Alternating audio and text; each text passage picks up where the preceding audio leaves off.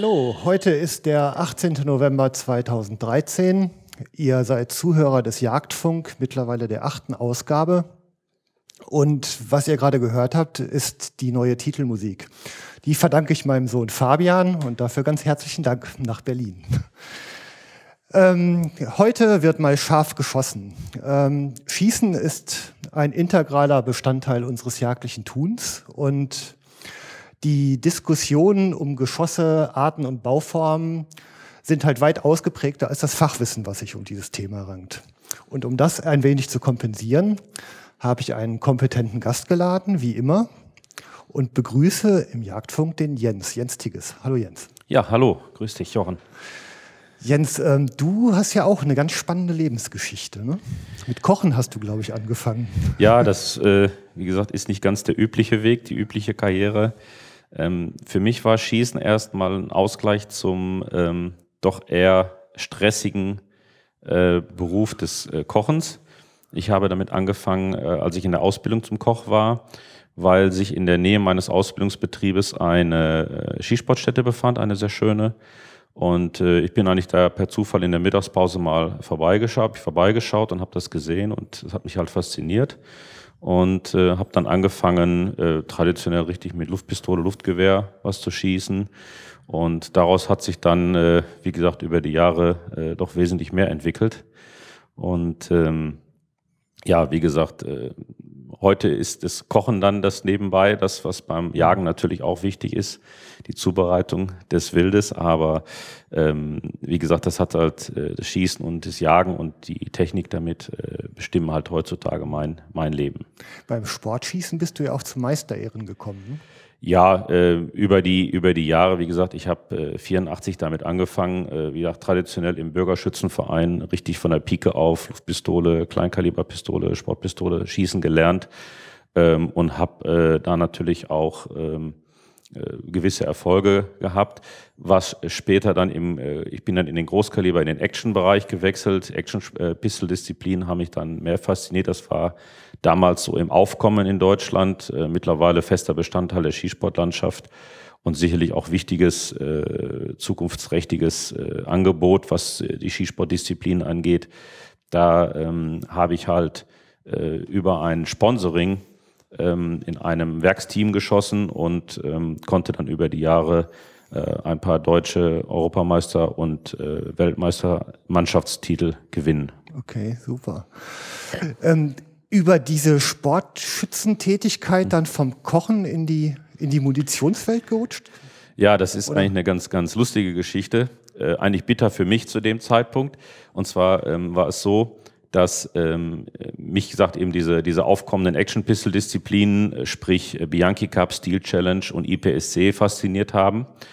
Und äh, als dann äh, die Firma Hofmann als Hauptsponsor den Bianchi Cup äh, nach Deutschland geholt haben, äh, wie gesagt, ging mir natürlich das Herz auf. Das war äh, immer mein Wunsch, diese Disziplin zu schießen. Und ähm, wie gesagt, wir, äh, ich war völlig begeistert, dass das endlich dann auch in Deutschland geschossen wird und bin dorthin zu dem ersten Wettkampf. Das war im Heidelberg im Rod and Gun Club und äh, habe da mitgeschossen und lag nach dem ersten Tag in Führung.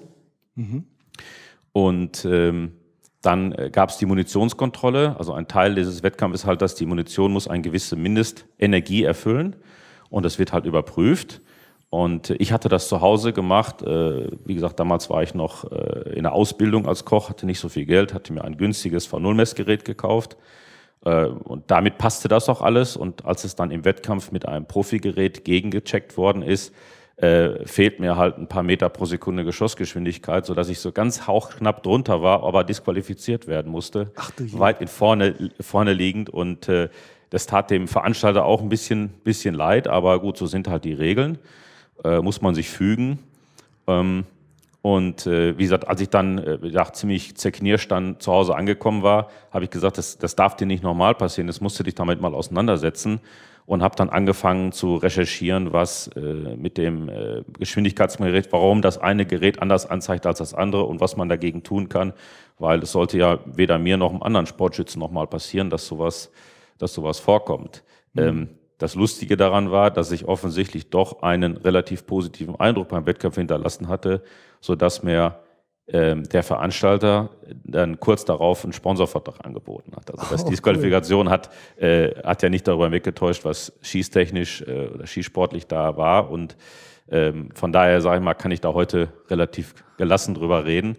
Ähm, aber ähm, wie gesagt, das hat mich eigentlich dazu gebracht, mir die ganze Thema Waffen und Munition und deren Testmethoden so ein bisschen genauer anzuschauen. Ja.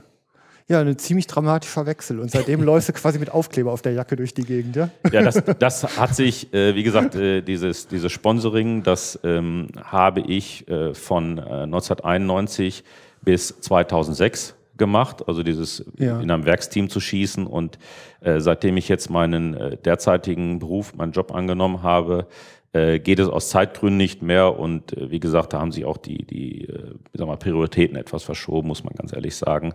Äh, ich sag, ich habe es sehr lange, sehr intensiv getan und mit großer Begeisterung. Äh, aber wie gesagt, jetzt äh, mein jetziger Beruf lässt es leider zeitlich nicht mehr zu. Wobei an, deren, an dessen Stelle ist dann halt die Jagd getreten und von daher kann man das auch ganz gut verschmerzen. Das ist also mehr ein gleichwertiger Ersatz Schießen.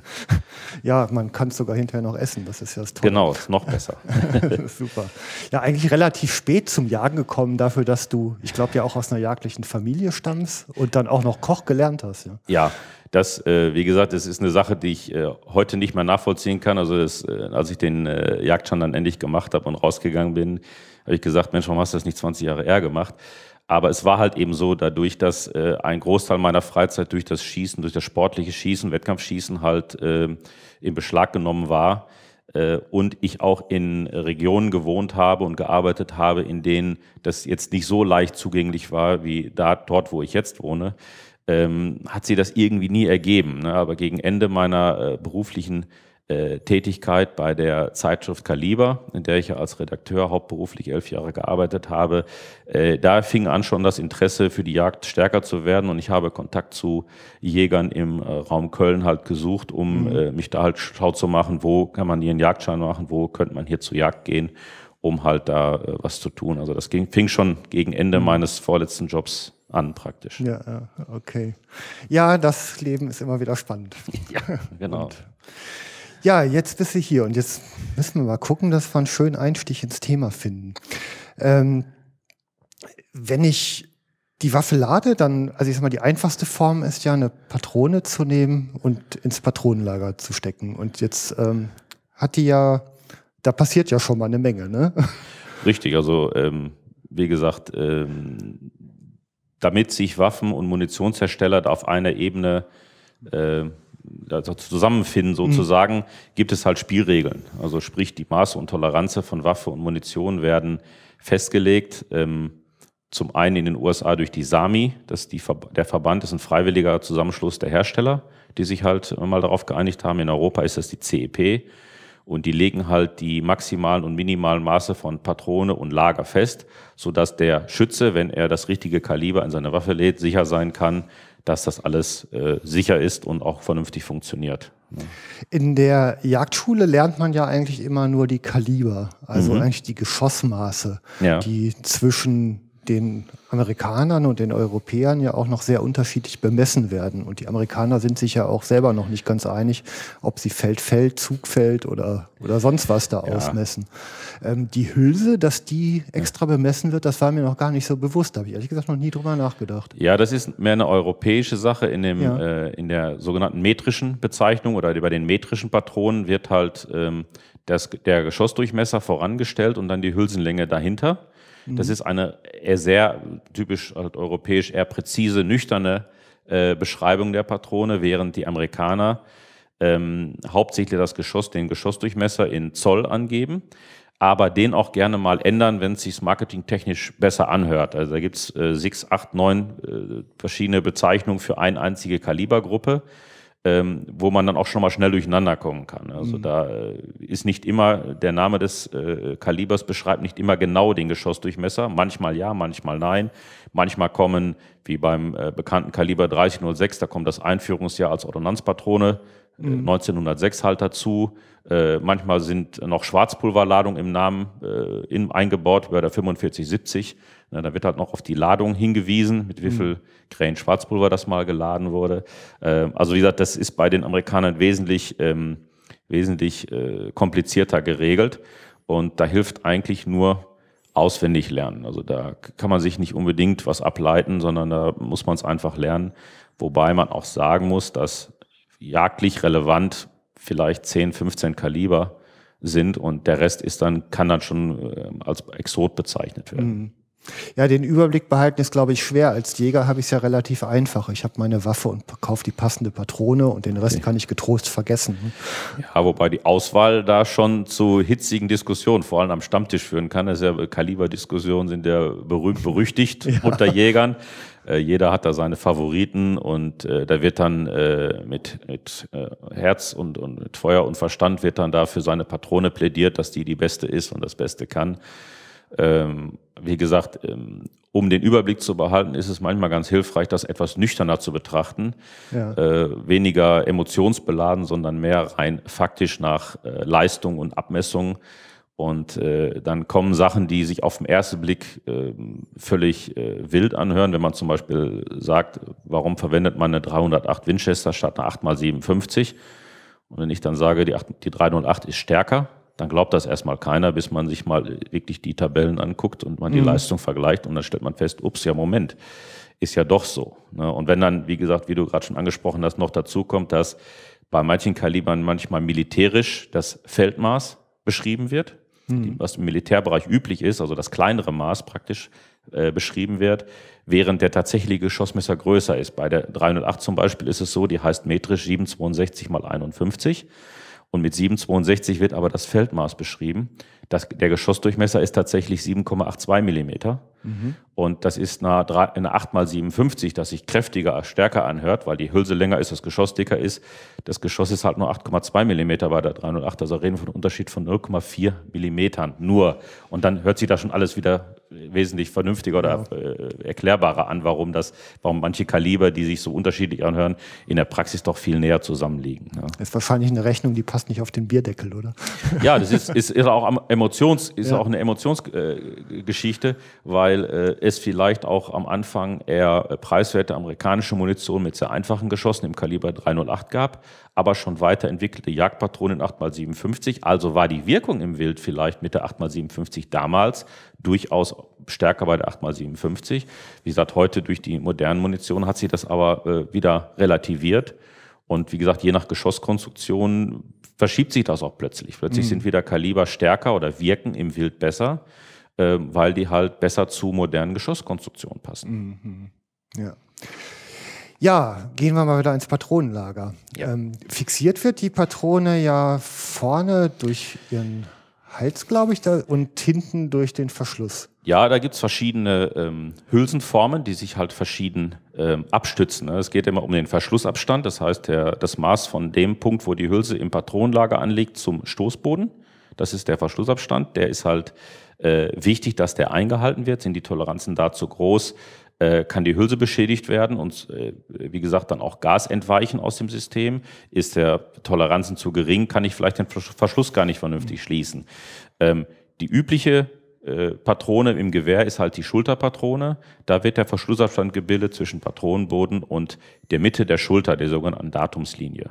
Das heißt, auf der Mitte der Schulter äh, liegt die, die Hülse im Patronenlager an, theoretisch, muss man jetzt sagen. Also eben noch mal kurz die Begriffe Schulter. Ist ja. oben die Verjüngung in der Patronenhülse? Genau. Wo der Körper in den Hals übergeht. Der Übergang okay. von den Hals in den Körper nennt sich Schulter. Das sieht auch aus wie eine Schulter, wenn man sich die Patrone ja. so in der Silhouette vorstellt. Dann sieht es aus wie zwei abfallende Schulter, die gibt es in verschiedenen Winkeln. Und das ist eigentlich die übliche Patrone für Repetierbüchsen und für Kipplaufwaffen in der Vielzahl auch. Ähm, wie gesagt, da wird halt äh, der vordere, die vordere Begrenzung ist halt die Mittellinie dieser Schulter. Okay, gut. Und am anderen Ende, du hast gerade einen Begriff Stoßboden genannt. Genau, Stoßboden nennt man den Teil der Waffe, der hinten äh, die Patrone abstützt, damit sie nach hinten nicht entweichen kann. Das okay. ist also am mhm. Verschluss. Mhm. Bei einer Kipplochwaffe ist das halt die Fläche, auf der ich schauen kann, wo die Schlagbolzenbohrungen sind. Bei einer Repetierbüchse ist das die Vorderseite der Kammer. Ne, wir nennen das Schloss ja, ja auch Kammer. Und äh, da ist halt äh, diese Fläche angebracht, die, äh, in der der Zündstift auch gelagert wird, äh, nach hinten verlängert und äh, die halt die Patrone im Patronenlager fixiert. Und da gibt's dann noch Abweichungen davon. Es gibt äh, Gürtelpatronen, da ist dann über dem Ende der Patronenhülse ein Gürtel angebracht. Mhm. Ähm, das wurde entwickelt äh, bei der Umstellung von, ähm, Rauch, von äh, Schwarzpulver aus rauchlosem Pulver um die Jahrhundertwende, ähm, damit äh, die Büchsenmacher einen Weg hatten, den Verschlussabstand zu regulieren. Und das war, wie gesagt, kommt hauptsächlich aus England, weil da halt die gewohnt war, mit Kipplaufwaffen zu arbeiten und äh, die wollten dann halt eine Möglichkeit haben, den Verschlussabstand hinten zu regulieren. Und dadurch wurde diese Gürtel diese Gürtel einge, eingeführt. Und mhm. das ist halt, wie gesagt, gibt's heute bei vielen Kalibern noch. Die bekannteste Patronenfamilie ist der der 375 Holland und Holland. Das ist eine der populärsten Gürtelpatronen.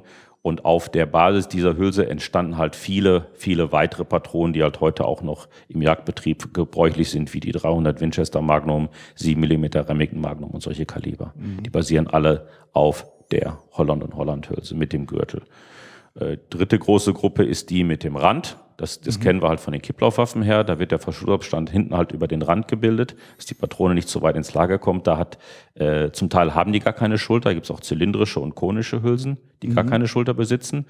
Äh, zum Teil haben die aber eine Schulter, aber trotzdem wird der Verschlussabstand dann theoretisch hinten auf dem Rand gebildet. In der Praxis sieht es wieder ein bisschen anders aus, weil gewisse Toleranzen da sein müssen. Ähm, ist es halt eine Mischung aus Schulter und Rand. Das ist ein Zusammenspiel von mehreren Attributen der Patrone, die dann tats äh, tatsächlich dann die Verriegelung bilden.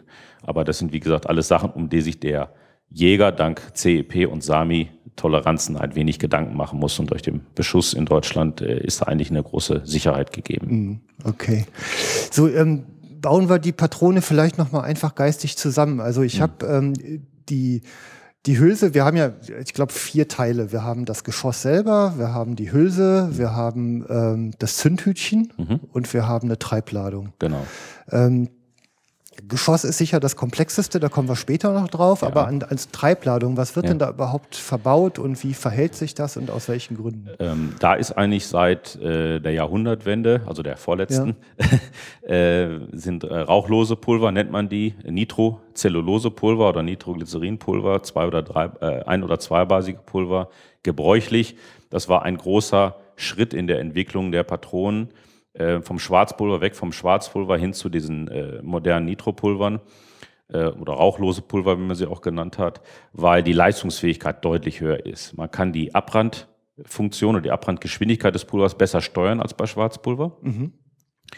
Also die Pulver sind progressiver, bauen ihren Druck langsamer auf und dadurch kann ich halt auch äh, wesentlich mehr Druck hinter dem Geschoss erzeugen und äh, wesentlich höhere Leistung erzielen. Okay. Diese Steuerung der Abbrenngeschwindigkeit wird wahrscheinlich durch Zumischung erreicht, oder? Einmal durch Zumischung und zum anderen erstmal durch Zusammensetzung ja. und dann auch durch Form. Ne, es gibt also da verschiedene Pulverformen. Äh, okay. Es gibt Kugelpulver, Blättchenpulver, Stäbchenpulver, Röhrchenpulver. Und je nachdem, wie sich die Oberfläche des Pulverkorns beim Verbrennen verhält, kann, es gibt Pulver, bei denen die Oberfläche kleiner wird, bei manchen geht sie größer und bei manchen bleibt sie gleich. Und dadurch kann ich halt auch viel steuern. Ne? Okay. Ja, ja, da, da geht es ja schon richtig los. Das ist wahrscheinlich schon für Widerlader wieder interessant. Ne? Das ist für Widerlader interessant, wobei, wie gesagt, äh, ich bin jemand, der die ganze Sache viel aus der Praxis sieht. Also ähm, man könnte natürlich sich jetzt hinsetzen und vier Bücher über Treibladungsmittel lesen, viele hundert Seiten. Äh, man weiß dann auch sehr viel über Treibladungsmittel. Das sagt mir allerdings noch nicht wirklich viel, was es in der Praxis bedeutet. Also in der, in der Praxis, denke ich, ist als Widerlader zum Beispiel mehr interessant, welche Form lässt sich in einem Füllgerät besser schütten. Das heißt für die Praxis, welche Pulver mhm. kann ich verwenden, die mir das Wiederladen erleichtern. Es gibt nämlich sehr grobe Pulversorten, die ich praktisch einzeln abwiegen muss, die ich in keinem äh, volumenmetrisch arbeitenden Dosiergerät äh, einfach schütten kann, was in Sekundenbruchteilen geht, nachdem ich es einmal eingestellt habe, sondern ich muss es einzeln über, äh, mittlerweile gibt es elektronische Wagen, die das automatisch machen, oder per Hand in, auf einer Pulverwaage jede Pulverladung einzeln abwiegen was natürlich das ganze Prozedere extrem verkompliziert. Ne? Also wie gesagt, da bin ich auch relativ früh äh, durch das Wettkampfschießen auch, ich habe auch alle meine Patronen wiedergeladen, drauf gekommen, dass ähm, diese Pulver, sage ich mal, eher suboptimal sind. Ne? Mhm. Und was die meisten Leute oder Wiederlader vielleicht nicht wissen, ist, dass äh, es praktisch kein grobkörniges Pulver gibt, das ich nicht durch ein feineres ersetzen kann gleichwertig. Also es mhm. gibt eigentlich meiner Ansicht nach ganz, ganz wenige Gründe, nur diese Grobkörningpulver zu verwenden. Ähm, wie gesagt, da ist es viel auch, auch falsche Informationen und, und, und falsche Glauben darüber, was diese Pulver besser können als andere. im äh, vorhanden. Und äh, wie gesagt, das macht mir mein Leben eigentlich nur unnötig schwer. Mhm. Okay. Ähm, das Zündhütchen, was das Ganze in Bewegung setzt, ähm, klingt wie ein sehr einfaches Bauteil. Ja, das ist im Prinzip auch richtig. Ähm, ich muss halt nur ein bisschen ähm, beachten, äh, wie viel Pulver muss ich anzünden. Da gibt es halt einmal äh, bauartbedingt zwei Größen für kleine Patronen und für große Patronen, äh, nennt sich Small Rifle und Large Rifle, also kleines Gewehr, großes Gewehr, also mhm. sprich Langwaffe. Und in den einzelnen Größen gibt es dann Standard, Magnum und Match als grobe Abstufung. Da kann ich halt durch ähm, verschiedene starke Zündhütchen äh, kann ich das halt anpassen zu der Pulvermenge. Das spricht, ähm, wenn ich eine kleine Patrone habe, in der ich wenig Pulver anzünden muss, da reicht ein Standardzündhütchen aus. Und äh, habe ich eine große Patrone, wo Magnum vielleicht sogar im Namen ist, das halt äh, andeutet, dass da halt eine große Menge Pulver angezündet werden muss, nehme ich ein Magnum-Zündhütchen, bei dem die Zündflamme größer ist und die Zündflamme auch etwas länger brennt, mhm. um halt eine bessere Durchzündung des Pulvers zu erreichen, damit ich einen gleichmäßigen Abbrand erreiche. Und Match-Zündhütchen ähm, sind halt fürs Wettkampfschießen, wie der Name schon sagt, fürs Wettkampfschießen konzipiert. Die sind halt von der Fertigung und von ihrer ganzen Charakteristik äh, noch extrem gleichmäßiger. Das mhm. sind aber auch Sachen, die merke ich eigentlich nur im extremeren Bereich, also auf der üblichen Distanz 100 bis 300 Meter ähm, tut sich da eigentlich noch nicht so viel. Mhm. Okay. Mhm. Ähm, ganz kirre wurde ich immer so bei dem Gedanken, wenn ich über den Druck nachdenke, der da vor meiner Nase entsteht. Ja, das ist sicherlich ähm, für jemanden, der da außenstehend ist oder sich da vielleicht noch nicht so Gedanken drüber gemacht hat, äh, erstmal ein bisschen erschreckend, wenn man äh, sich überlegt, dass in modernen Büchsenpatronen durchaus Drücke von über 4000 Bar herrschen.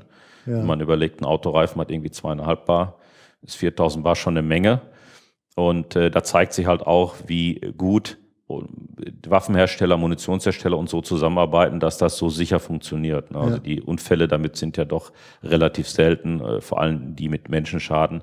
Ähm, was, wie gesagt, einmal zeigt, dass Waffen- und Munitionshersteller einen guten Job machen, äh, aber auch sicherlich den Beschussämtern in Deutschland geschuldet, die halt ja halt jede Waffe, die auf den Markt kommt, ähm, mit Überdruck beschießen, um sicherzustellen, dass die Waffe hält, ne, ja. dass da keine Härtefehler oder Konstruktionsfehler vorliegen. Eigentlich passieren solche Unfälle doch, wenn sie überhaupt hm. passieren, hm. nur durch ähm, falsche Munition in der falschen Waffe oder so. Ja, da, ne? da, da gibt es äh, zwei klassische Beispiele. Einmal ist halt so, es gibt einige wenige Kaliberkombinationen, da kann ich eine Patrone mit einem größeren Geschoss als der Laufdurchmesser in die Waffe einführen hm. und auch abfeuern dann ist natürlich klar, wenn das Geschoss äh, zu groß ist für den Lauf, dass der Druck dann woanders hin entweicht.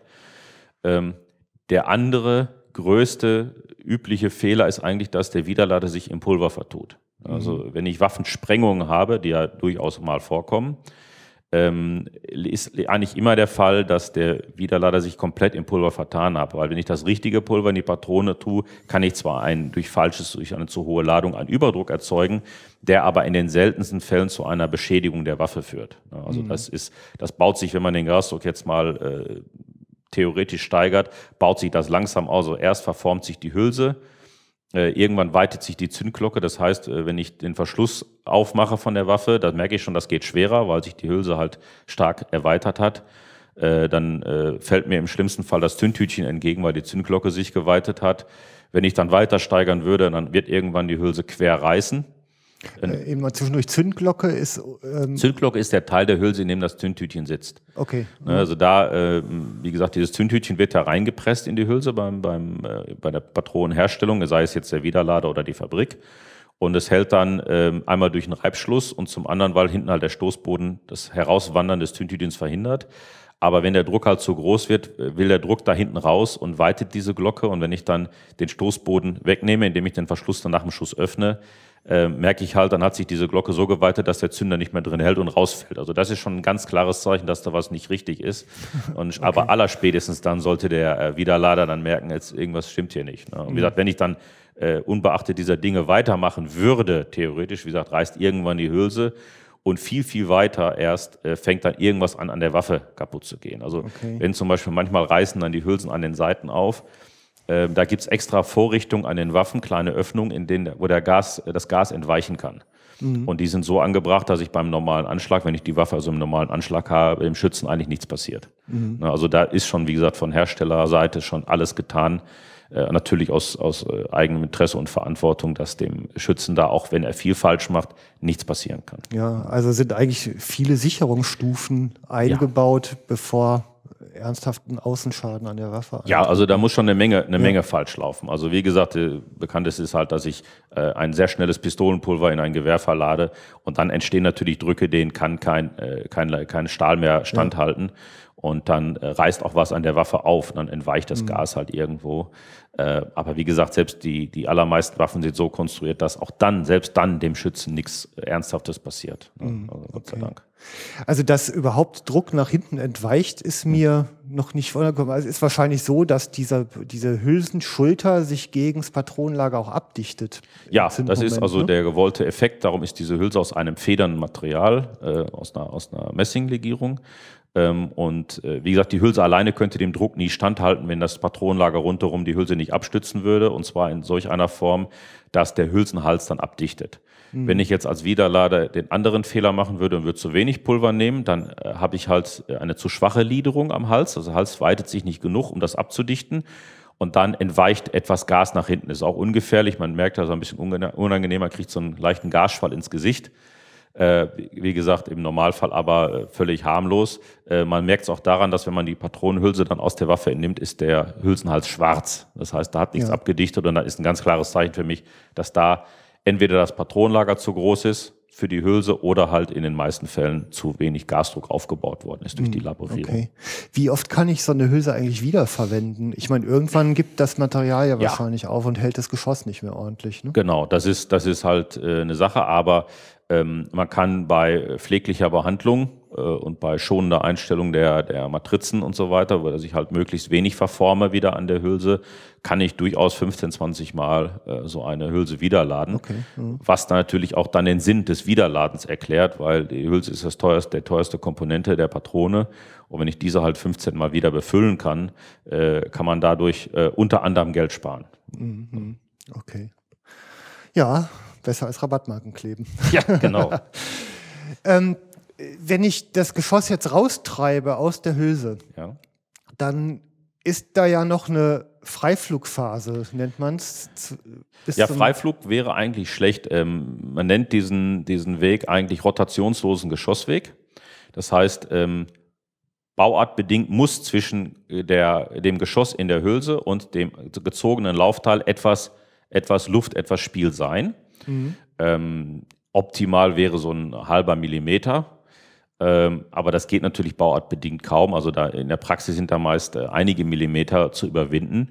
Ähm, solange das Geschoss noch in hinten in der Hülse geführt wird, bevor es vorne in den Laufteil eintritt, ist alles in Ordnung. Das ist, wie gesagt, dann der rotationslose Geschossweg. Freiflug nennt man es dann, wenn das Geschoss schon aus der Hülse raus ist, also sich praktisch frei befindet, aber vorne noch nicht im Lauf geführt wird. Mhm. Und wenn das passiert, dann ähm, wird die Präzision dadurch nachhaltig äh, beschädigt. Also wie gesagt, ein sehr langer Rotations- oder Geschossweg kann auch negativ sein, aber Freiflug ist eigentlich in jedem Fall negativ, weil, wie gesagt, wenn das Geschoss dann praktisch für eine für Bruchteile von Millisekunden frei im Raum schwebt mit den ganzen Gasen rumherum, dann äh, ist es relativ unwahrscheinlich, dass sich das zentrisch in den Lauf bewegt und dann zieht es sich halt schief beim Eintritt in den äh, Lauf, in das Feldzugprofil und dann ist das Geschoss, äh, der Geschossboden nicht mehr gerade zum, zum, zur Außenfläche und dann ist die Präzision auch dann wirklich nachhaltig geschädigt. Ja, das ist äh, momentan ziemlich aktuelles Thema, weil ähm, durch die höheren Anforderungen der Jagd nach Schießen auf weiten Distanzen die Geschosse immer stromlinienförmiger werden. Das heißt,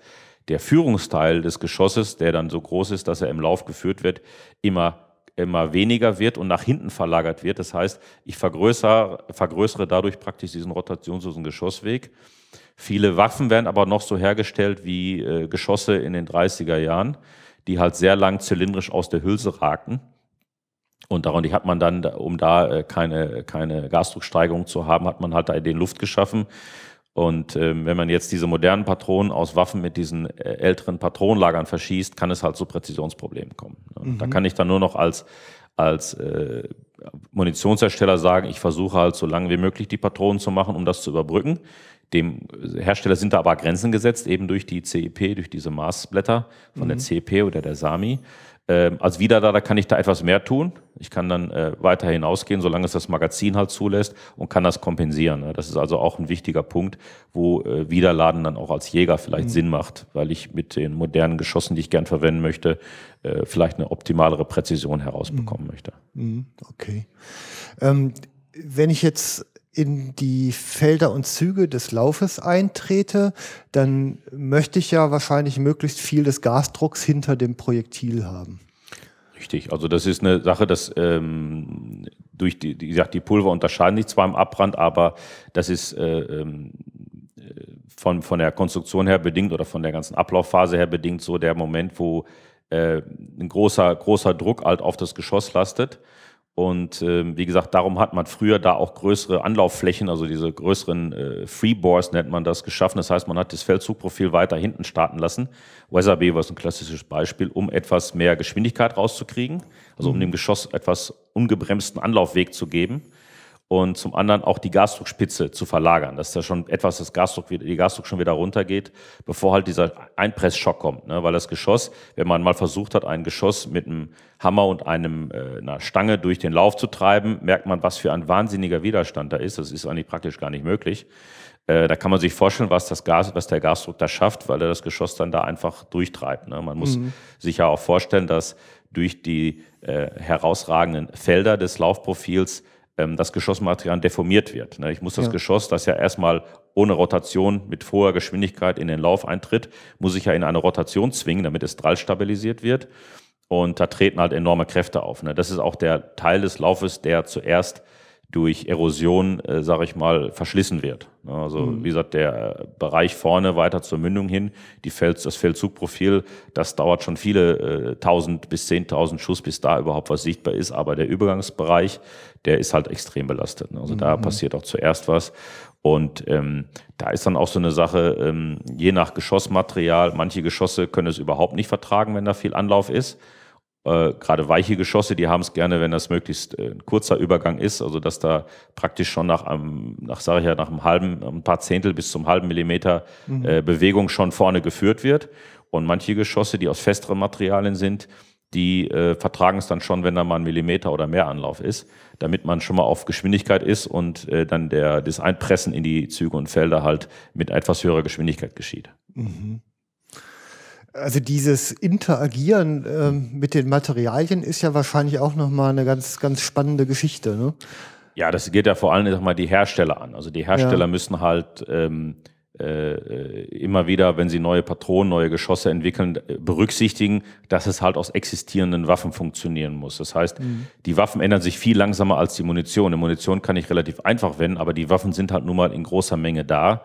Und äh, wie gesagt, bei allem äh, Eifer, da neue, bessere Sachen zu entwickeln, muss ich halt immer berücksichtigen, es muss halt aus den bestehenden Waffen fliegen, sonst habe ich da ein Problem. Sonst mhm. werde ich da mhm. ein Problem haben.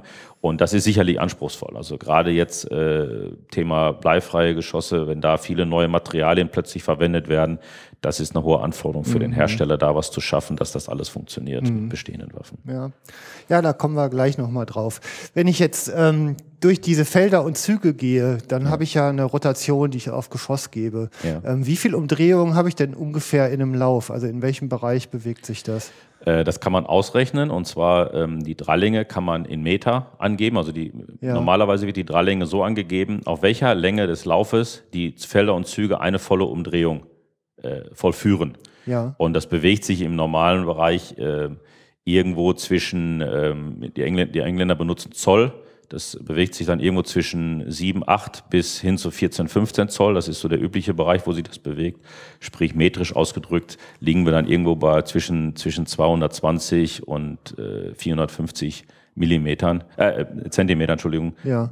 wo dann der, äh, der, der Lauf dann eine Umdrehung beschreibt. Okay. Und das, äh, wenn ich dann das multipliziere mit der Geschossgeschwindigkeit in Metersekunde, habe ich die Umdrehungszahl, ne, die ja. wie gesagt äh, mehrere tausend pro Minute beträgt. Ja, also okay. Also mehrere tausend Umdrehungen. Ne. Und dieser Drall ist eigentlich wie beim Fahrradfahren, dass ich durch die Umdrehung der Räder halt eine Stabilisierung in der ja, Achse hinbekomme. Das war halt ne? auch ein ganz großer Schritt in der, in der Munitionsentwicklung vom, weg vom Pfeil- oder massestabilisierten Geschoss oder verdrängungsstabilisierten Geschoss, was ich heute vielleicht nur noch bei Flintenlauf geschossen habe, mhm. hin zum Drallstabilisierten Geschoss, weil ich halt dadurch äh, eine wesentlich höhere Präzision auf weite Distanzen hinbekomme. Ne? Das Geschoss ähm, kann sich halt durch diese Drallstabilisierung wesentlich besser den Umwelteinflüssen außerhalb des Laufes entgegensetzen, äh, sprich Erdanziehung und Luftwiderstand, als äh, ein, ein anders stabilisiertes Geschoss, als ein Pfeil oder ein, eine Kugel. Mhm. Ähm, ich habe es mal bei, bei meiner Büchse ausgerechnet, eine 7x64, die mhm. Austrittsgeschwindigkeit, also Metersekunde finde ich immer so wenig sagend, wenn ja. man ein Auto fährt. Ähm, das waren, ich glaube, 3080 Kilometer pro Stunde. Ja. Also wir reden über eine dreifache Schallgeschwindigkeit. Richtig, das etwa, ist ne? heute nichts, nichts Besonderes mehr, aber man muss sich das, ist immer ganz gut, sich das mal zu veranschaulichen, ja. was da passiert. Äh, und äh, wie gesagt, das sind alles Sachen, die ähm, interessant sind. Ich sag mal, der Jäger muss sich da nicht unbedingt so Gedanken drüber machen. Aber wie gesagt, ist mal ganz, ganz interessant zu wissen, was da eigentlich so abläuft mhm. ähm, und wie viel Zeit das Geschoss äh, zum, zum Ziel halt hat. Ne? Das ist halt ein Punkt, wo ich sage, okay, was kann da passieren? Also darüber sollte man sich vielleicht dann schon Gedanken machen. Ne? Ja, also ich meine erstmal diese, diese Lauflänge von was 60 Zentimeter oder was es sein mögen, ja. dass man im Grunde von null auf dreifache Schallgeschwindigkeit innerhalb von 60 Zentimetern kommt, das ist ja schon mal verblüffend. Ja, ja. und da wird, da wird fast viel weniger reichen. Also das ist dann noch zum Rauskitzeln der letzten Metersekunden brauche ich halt die Lauflänge, auch wieder abhängig vom Kaliber und der Pulvermenge, die ich dahinter verbrenne. Mhm. Äh, reichen wird da äh, wahrscheinlich deutlich weniger, um halt äh, einen Großteil der Geschwindigkeit zu erreichen. Ne? Man macht es halt äh, zum einen halt, um das Letzte rauszukitzeln und zum anderen, damit kein Pulver vor der Mündung verbrennt, die mich dann ja vor allem in der Dämmerung blenden würde in Form von Mündungsfeuer. Ja, genau. Ne? Was gilt denn da so als langsam und schnell so bei bei dieser V0 sagt man, ne? ist die ja, Genau, v, V0 ja. ist ein theoretischer Wert, lässt sich ja. eigentlich nicht messen, weil direkt an der Mündung kann ich nicht messen. Wenn da die austretenden Pulvergase würden die meisten Messgeräte irritieren. Man misst meist zwei, drei Meter vor der Mündung. Ne? Also man spricht dann von einer ja. V2 oder V3, das ist eigentlich relativ, äh, das ist realistisch und üblich.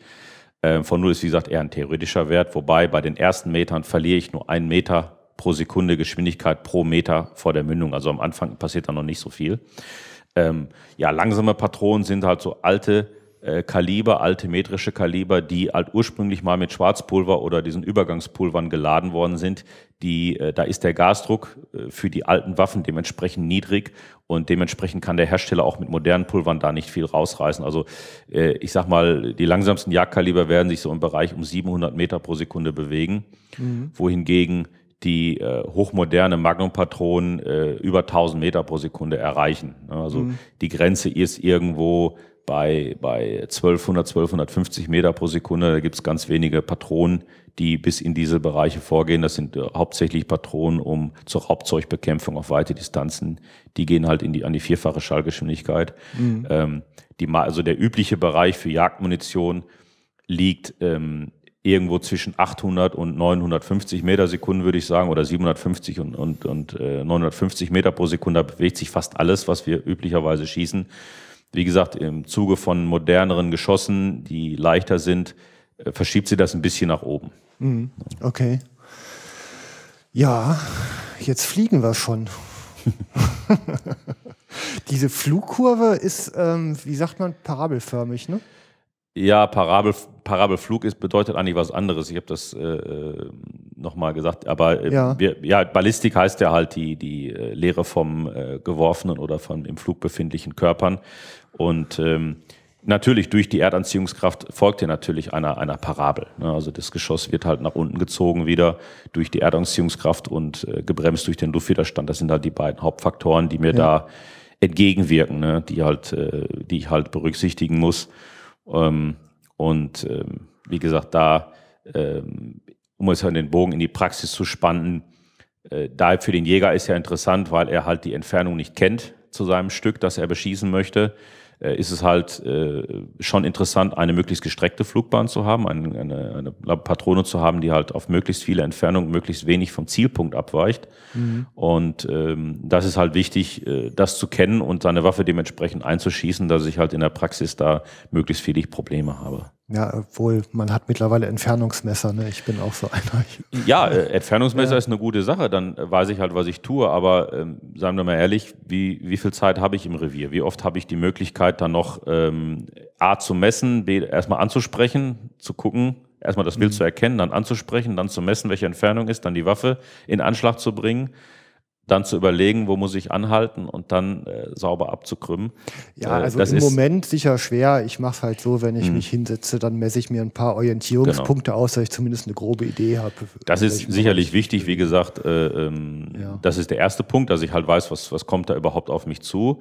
Dann muss ich natürlich, wenn ich merke, ich bin in einem Revierteil oder in einer Jagdumgebung, wo halt weite Schüsse vorkommen können und ich mir das schießtechnisch zutraue, dann sollte man das auch trainieren. Also das ist ja. eine ganz wichtige Sache. Ähm, aber da sind viele Jäger sehr diszipliniert, die wissen selbst, wo ihre Grenzen liegen und mhm. äh, experimentieren da auch eigentlich nicht rum. Ähm, aber wie gesagt, äh, bei mir war es auch so, ich war am Anfang viel in Feldrevieren, da waren im Sommer halt weite Schüsse nicht unüblich. Und dann bin ich halt auf den Schießstand gegangen, habe das halt äh, ja. lange ausprobiert, dass ich genau wusste, mit welchem Teil meines Absehens ich wo anhalten muss, damit das sauber passt. Ne? Und dann kann man sich auch an die Waffe kleine Notizen machen, entweder im Objektivdeckel ja. oder äh, an der Waffe selbst und kleinen, kleine, kleine Spickzettel machen, wo man dann weiß, okay, da und da muss ich hinhalten. Aber wie gesagt, da ist es halt auch wichtig, dass man seine Patrone kennt, sein Kaliber kennt, sein Geschoss kennt und ähm, von den Herstellern gibt es mhm. ja die Flugbahn angegeben, dass man sich da mal mit beschäftigt Ne, dass man genau. dann, wenn man tatsächlich dann im Revier ist, daran weniger denken muss. Also das mhm. finde ich immer wichtig, dass man seine Hausaufgaben erst macht und dann kann man im Revier auch entspannt jagen. Ne, und wie gesagt, heute bei den modernen Patronen kann man das durchaus so einschießen, dass man äh, von 0 bis 200 Meter mehr oder weniger Fleck schießen kann, also ohne große Korrekturen am Haltepunkt arbeiten kann. Und damit decke ich ja 99 Prozent der Jagdsituation ab. Also die mhm. Schüsse über 200 Meter sind in Deutschland ja eher unüblich. Ne? Das ist mehr so im Gebirgsregion ja, und solchen ja, Sachen. Ne? Sicherlich. Ne? Ja, viel Wahres dran. Also nicht viel Wahres, das ist alles wahr. Ich, was rede ich? Ähm, fliegen wir weiter. Ähm, wir haben wir haben ja wahrscheinlich mit zunehmender Distanz wird das Thema Aerodynamik immer wichtiger. Ne? Also ja. ähm, ich sag mal so 9362 sind ja meistens recht kurze, klumpige Geschosse. Ja. Und dann gibt's halt so ganz spitze, die wahrscheinlich sehr viel ähm, besser die Energie behalten, noch auf der Distanz. Ja, also das ist, ist halt so, zum einen werden die, äh, die Ansprüche der Jäger halt höher. Man sagt halt, ich will halt die Möglichkeit haben, weiter zu schießen. Und äh, dementsprechend sind die Hersteller auch immer bemüht, die Patronen immer aerodynamischer, die Geschosse immer aerodynamischer zu gestalten. Ähm, das Kaliber spielt natürlich eine große Rolle. Also ich kann nicht aus, dem, aus einer 9362, das wird nie eine Weitschusspatrone werden. Mhm. Ähm, wie gesagt, es gibt momentan äh, modernere Laborierungen, die die Geschosse leichter machen für diese Kaliber und äh, auch schneller.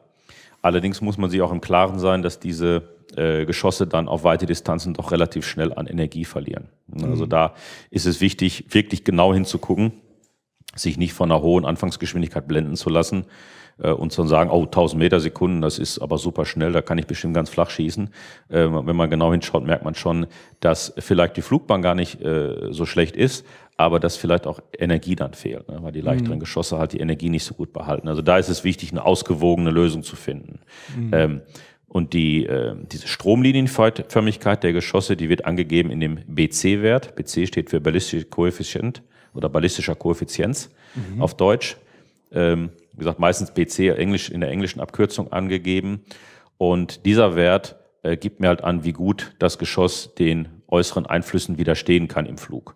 Das heißt, ein mhm. Geschoss mit einem hohen BC-Wert ist stromlinienförmiger, schießt auf weite Distanzen flacher und mit mehr Energie und mehr, mehr Geschwindigkeit im Ziel als etwas mit einem schwachen Wert. Ne? Und da, da hat sich in den letzten Jahren extrem viel getan. Ja. Ist aber ja wahrscheinlich nicht nur der Energierhalt, sondern auch die Treffpunktlage. Also ich könnte mir vorstellen, dass ein knubbeliges Geschoss halt eher anfängt zu taumeln unterwegs. Ja, auch das natürlich. Ja. Ähm, wie gesagt, die, die äh, Runden, die kurzen Geschosse haben halt Schwierigkeiten auf lange Distanz. Äh, die Rotationsgeschwindigkeit nimmt dann halt so ab, dass die halt anfangen zu pendeln. Ne? Und ja. dann äh, habe ich halt auf weite Distanzen treten die halt nicht mehr gerade ins Ziel ein, was natürlich auch aus jetzt jagdlicher Sicht die Zielballistik, also die, Ziel, die Funktion des Geschosses im Ziel negativ beeinträchtigen kann. Also von daher ist es schon wichtig, dass das Geschoss auch stabil im Ziel ankommt. Ja, ja, man will genau. ja auch einen geraden, einen geraden Schuss haben. Man möchte ja nicht, dass ein sauber angetragener Schuss an einer anderen Stelle aus dem Wildkörper austritt und vielleicht Wildbrett beschädigt mhm. und äh, da wie unnötige Zerstörung schafft. Also von daher will man schon, dass das Geschoss möglichst geradlinig durch den Wildkörper geht. Ne? Mhm. Okay. Ja, also der, dieser Aspekt der Aerodynamik, der war hm. mir ehrlich gesagt vorher auch gar nicht so sehr bewusst. Ne? Ja, man, man ja. kann, wenn man da mal ein praktisches Beispiel nimmt, um das ein bisschen anschaulicher zu machen, zwischen, wenn ich im Kaliber 3006, was ja üblich ist, aus normaler Lauflänge hergehe und sage, ich nehme das leichteste, schnellste Geschoss am Markt, nehme etwas in der Mitte und nehme etwas am oberen Ende, also ein schweres Geschoss, da kann der Unterschied in der Zielenergie, sagen wir mal auf 200 Meter, durchaus bis 600 Joule betragen. Und das ist der Unterschied von einer 308 zu einer 3006. Das ist also eine ganze Kalibergruppe Unterschied. Mhm. Und es hat natürlich dann auch äh, Unterschiede in der Wirkung im Wild. Also wenn ich da mit einer Patrone arbeite, die halt so viel Energie verliert, hat die auf die Distanz natürlich auch weniger Leistung. Also mhm. da lohnt es sich, wie gesagt, schon genauer hinzugucken, wenn ich ein Revier habe, wo ich schwereres Wild ständig auf größere Entfernungen beschießen muss, weil es der, das Revier halt so vorgibt. Dammwild, Rotwild beispielsweise, das ist ja häufig so, dass man da gar nicht so nah rankommt. Ähm, dann sollte ich auch Patronen nehmen, die auf die Entfernung dann dementsprechend die Energie haben. Also das mhm. hat durchaus jagdpraktische, das ist kein theoretischer Wert, der äh, nur im Extrembereich auftritt. Das kann also durchaus äh, in der ganz normalen Jagdpraxis mhm. schon Relevanz haben. Also wie gesagt, man darf auch da Hausaufgaben machen, gucken, was, was jage ich eigentlich, wie weit schieße ich, wie schwer ist das Wild und dann mir da entsprechend die Patrone zu aussuchen. Mhm. Okay, super. Mhm. Ja, dann sind wir da angekommen, wo wir hinkommen wollten, ne? Im, Im Ziel nämlich. Ja, vielleicht noch ein Wort zur GEE. Äh, du hattest das ja gerade angedeutet. Ja. Äh, das Allerwichtigste für einen Jäger ist natürlich sauber zu treffen. Ne? Also das ist ja. mein, bei aller Energie, bei aller Zielballistik und so weiter, wenn ich den Schuss nicht da antrage, also sprich in die Kammer des Wildes komme, ähm, werde ich keine vernünftige Wirkung erzielen können. Und da ist die GEE, diese günstigste Einschussentfernung, halt ein, ein wichtiger Punkt. Mhm. Ähm, äh, was nichts anderes bedeutet als, wie schieße ich mein Gewehr auf 100 Meter ein, damit ich im Revier halt möglichst wenig nachdenken muss, um das mal so ein bisschen flapsig zu formulieren. Mhm.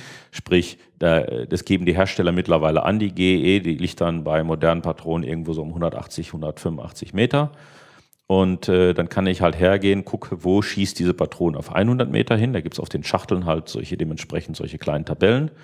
Und dann bewegt sie das meistens so zwischen drei und vier Zentimetern. Das heißt, wenn ich die Waffe auf 100 Meter mit einem Hochschuss von 4 Zentimetern einschieße, kann ich im Revier von den 30 Meter, die ich als Mindestentfernung habe, bis manchmal über 200 Meter ähm, Fleck anhalten, das heißt auf den mhm. Punkt halten, auf den ich eigentlich treffen will und habe dann eine Abweichung von plus minus drei, vier Zentimeter nur. Ja. Ne, und das ist dann, was in der Jagdpraxis wirklich wichtig ist. Wie gesagt, wenn ich die Zeit habe und kann messen und kann kompensieren durch einen Haltepunkt, ist es schön. Mhm. Aber ich denke mal, A, ist es nicht immer der Fall und B, man fühlt sich sicherer, man kann sich halt mehr auf die anderen Sachen, auf die wichtigen Sachen auch konzentrieren beim Schuss, wenn ich sage, ich kann einfach äh, auf meinen üblichen Fleck halten und weiß, ich treffe die tödliche Zone und äh, kann das Tier halt äh, human töten.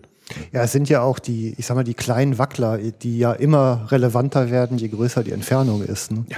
Da sind drei, vier Zentimeter sind auf 200 Meter ja nix. Ja, das ist richtig. Also wie ja. gesagt, die, die, wenn man jetzt auf die, auf die Kammer des Wildes schießt, das ja. ist bei unserer kleinsten Wildart, äh, äh, die wir so bejagen, also sprich das Reh, äh, habe ich ja eine Trefferfläche, die, äh, sage ich mal, noch mindestens ein DIN A5 Blatt groß ist, mindestens. Und ähm, da sollte ich halt dann auch beim Üben mir sicher sein, dass ich diese Fläche immer sauber treffe. Ansonsten sollte man es lieber diese Schüsse auf die Entfernung dann halt lassen. Ne? Das kommt natürlich oft darauf an, wie ist mein Hochsitz vorbereitet? Habe ich eine Auflage für den Ellenbogen? Habe mhm. ich einen, Sandsack vielleicht sogar vorne oder einen schönen dicken Neoprenriemen, wo ich auflegen kann, dass ich wirklich eine stabile Auflage habe, dass äh, der Schuss sauber abgegeben werden kann. Wenn das nicht gegeben ist, verbieten sich solche Schüsse sowieso. Naja. Also das sollte man dann äh, irgendwo bei 80, 90 Meter gut sein lassen. Mhm. Ich äh, habe da immer schöne Gespräche, also mit einem Kleinkaliber auf Kaninchen, wenn ich eine Trefffläche habe, die so fünf Markstück groß ist, mhm. ist auch 50 Meter manchmal anspruchsvoller als 300 Meter. Definitiv, ja, natürlich, ne? natürlich. Ne? Also das, äh, ja. Äh, die Niederwildjagd äh, ja. mit Kugeln äh, ist sicherlich eine anspruchsvolle Sache. Wie gesagt, die Amerikaner haben ja ihre Raubzeugjagd, die bei uns nicht so intensiv betrieben wird. Aber da kommen halt viele dieser Hochrasanzkaliber her, um eben das zu kompensieren. Ne? Dass ich mhm. zum einen halt ähm, äh, auch auf weite Distanz eine hohe Wirkung habe im Ziel. Ein, schnell, ein sehr rasantes Geschoss, der hat die Wirkung sehr explosiv entfacht.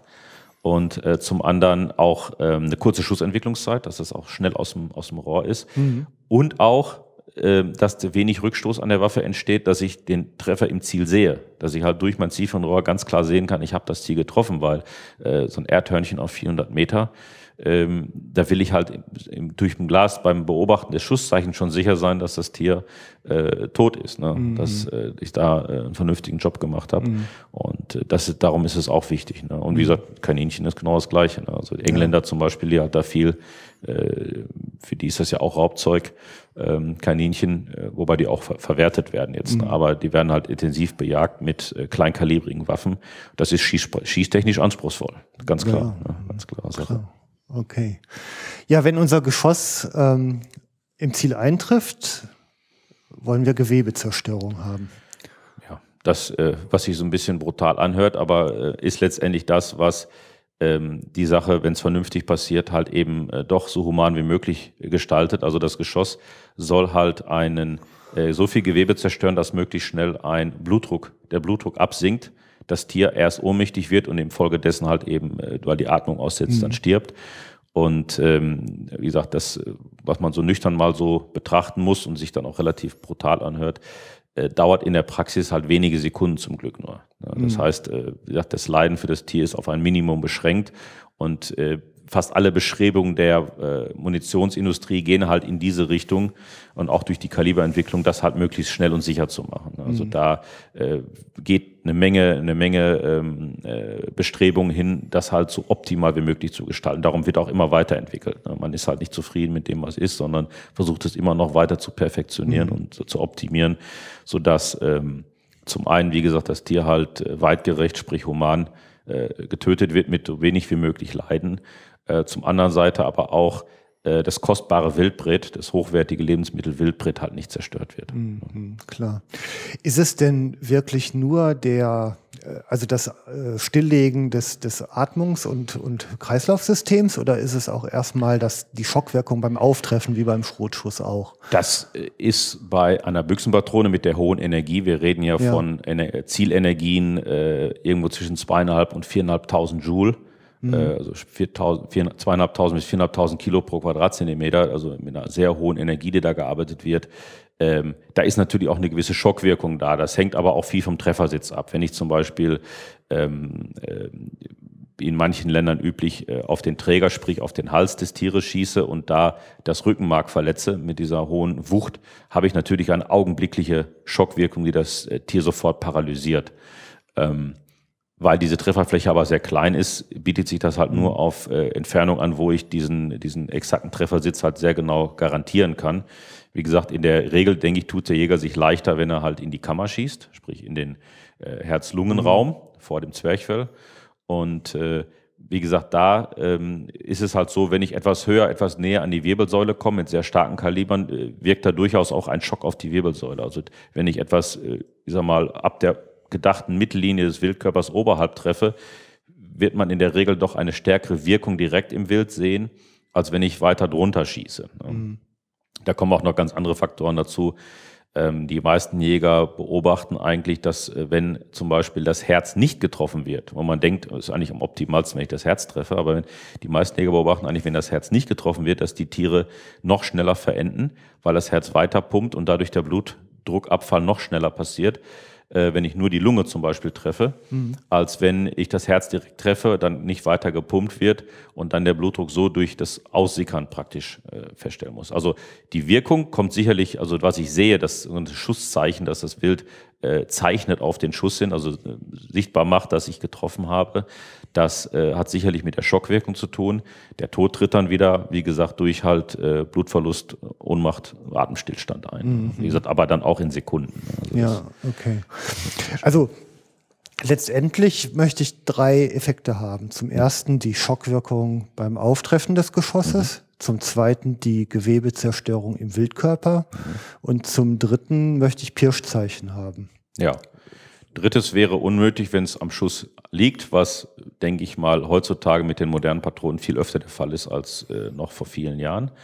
Aber äh, natürlich, ich will alle drei haben, damit ich auf der sicheren Seite bin. Ne? Also mhm. wie gesagt, die, die Schockwirkung setzt sich halt äh, zusammen aus Treffersitz und Energie, die ich einbringe. Ähm, die Gewebezerreißung setzt sich halt daraus zusammen, wie das Geschoss im Wildkörper funktioniert. Mhm. Wir reden immer vom Aufpilzen, weil das Geschoss dann sich staucht und dadurch eine, eine Energiewelle durch die Weichteile äh, treibt, die äh, zur Gewebezerreißung führt. Und ähm, die Pirschzeichen entstehen halt bei Ein- und Ausschuss äh, durch gewisse Parameter, also wie groß das Geschoss, wenn es austritt und äh, was habe ich getroffen. Und dann habe ich halt gegebenenfalls Schnitthaar, äh, im Idealfall Schweiß, sprich Blut mhm. äh, am, am Ein- und Ausschuss oder, oder Ausschuss, ähm, mit denen ich dann äh, bei kurzen Fluchten vielleicht sogar ohne Hund optisch äh, die, die letzten Meter des Wildes verfolgen kann, um es dann halt zu finden, wenn es nicht sofort an Ort und Stelle mhm. liegt. Ja. Okay. Ähm, um die Wirkung von Geschossen miteinander zu vergleichen, ähm, benutzt man ja zwei Materialien. Das eine ist die Gelatine, mhm. die, wenn ich es richtig verstanden habe, die unangenehme Eigenschaft hat, wieder in ihre ursprüngliche Lage zurückzukehren. Und das zweite ist ballistische Seife.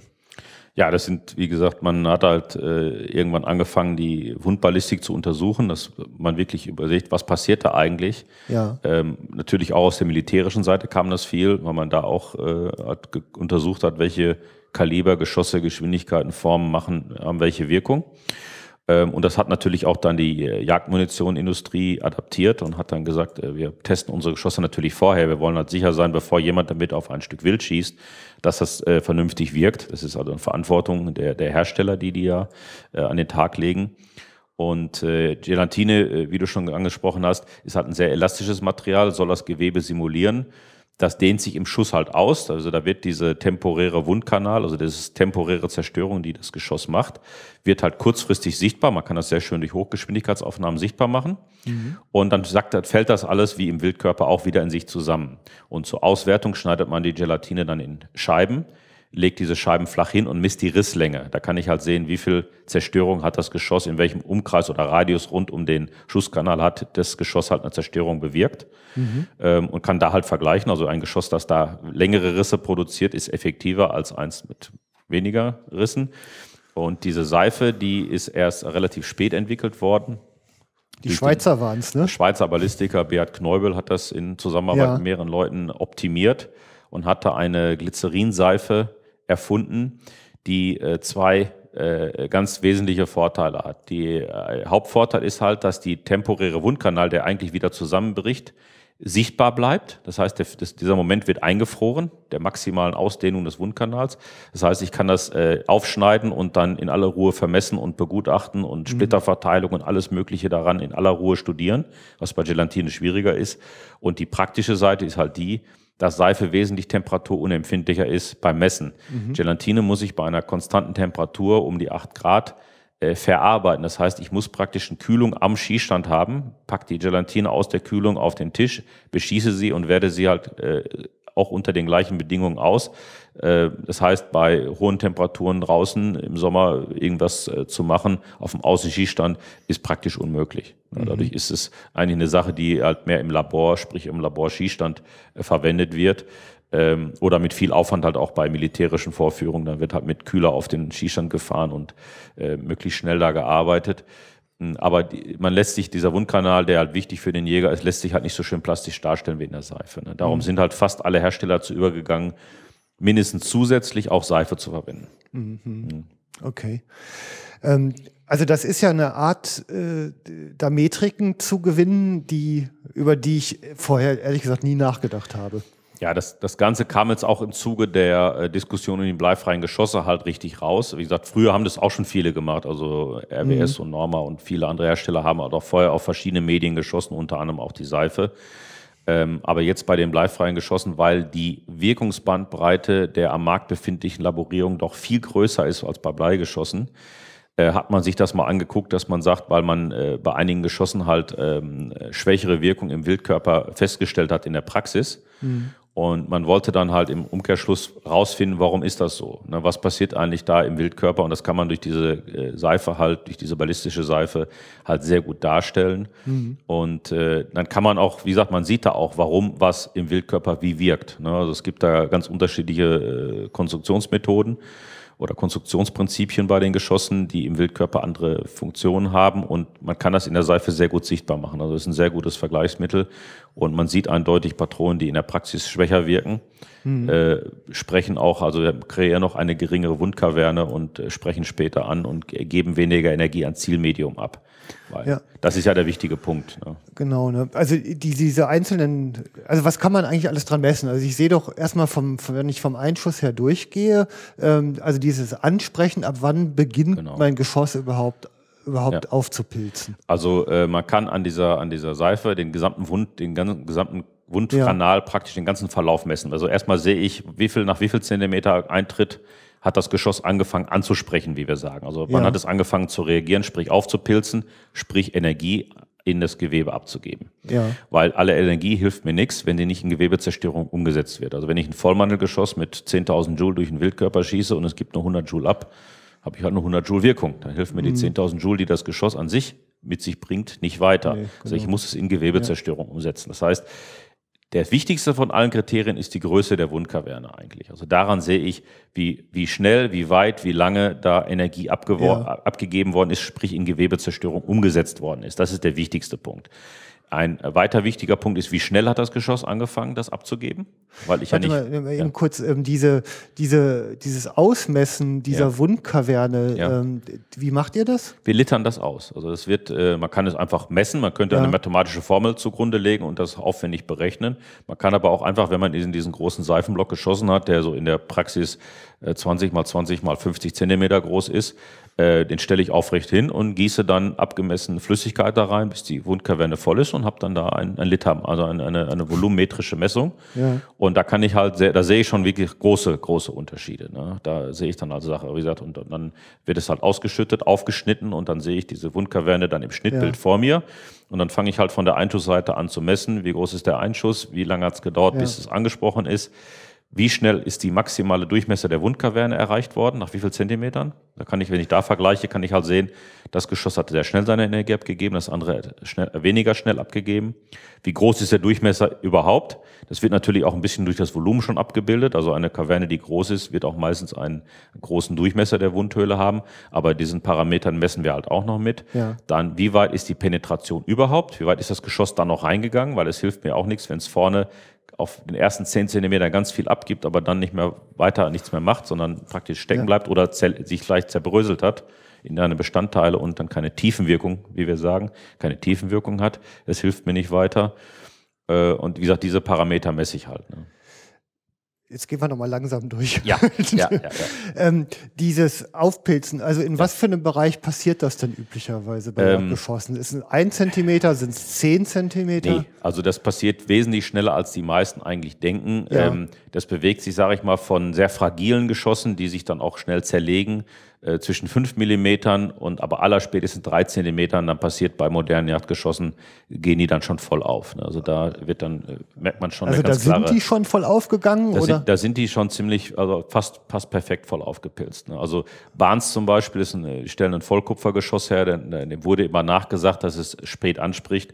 Da reicht zweieinhalb Zentimeter Gelatine aus, wenn ich das da durchschieße, ist das voll auf. Mhm. Also das geht wesentlich schneller, als man denkt ähm, was nichts damit zu tun hat, wie viel Energiezerstörung da, oder wie viel Gewebezerstörung dann durch die Energie danach passiert. Ja. Das ist also ein, ein von mehreren Parametern. Ja. Also dieses, ähm, die, also das ist so der erste Punkt. Von da an fängt das Geschoss ja dann an, seine Energie auf Richtig. auf den Körper Richtig. zu übertragen oder auf die Seife konkret. Ja. Und diese Energieübertragung sehe ich dann im Grunde an der maximalen Ausdehnung der Kaverne. Ja, Genau, und da gibt es halt zwei Funktionsprinzipien im Groben, kann man da alle Geschosse ja. eigentlich grob in zwei äh, Kategorien teilen. Die einen wollen halt diese Gewebezerstörung durch Splittern erreichen, dadurch, dass Splitter in viele verschiedene Richtungen ja. abgegeben werden, die dann halt Gewebe zerreißen. Das sind genau ne? die Teilzerleger, äh, weil ganz zerlegt sich nur ganz wenige Geschosse. Ja.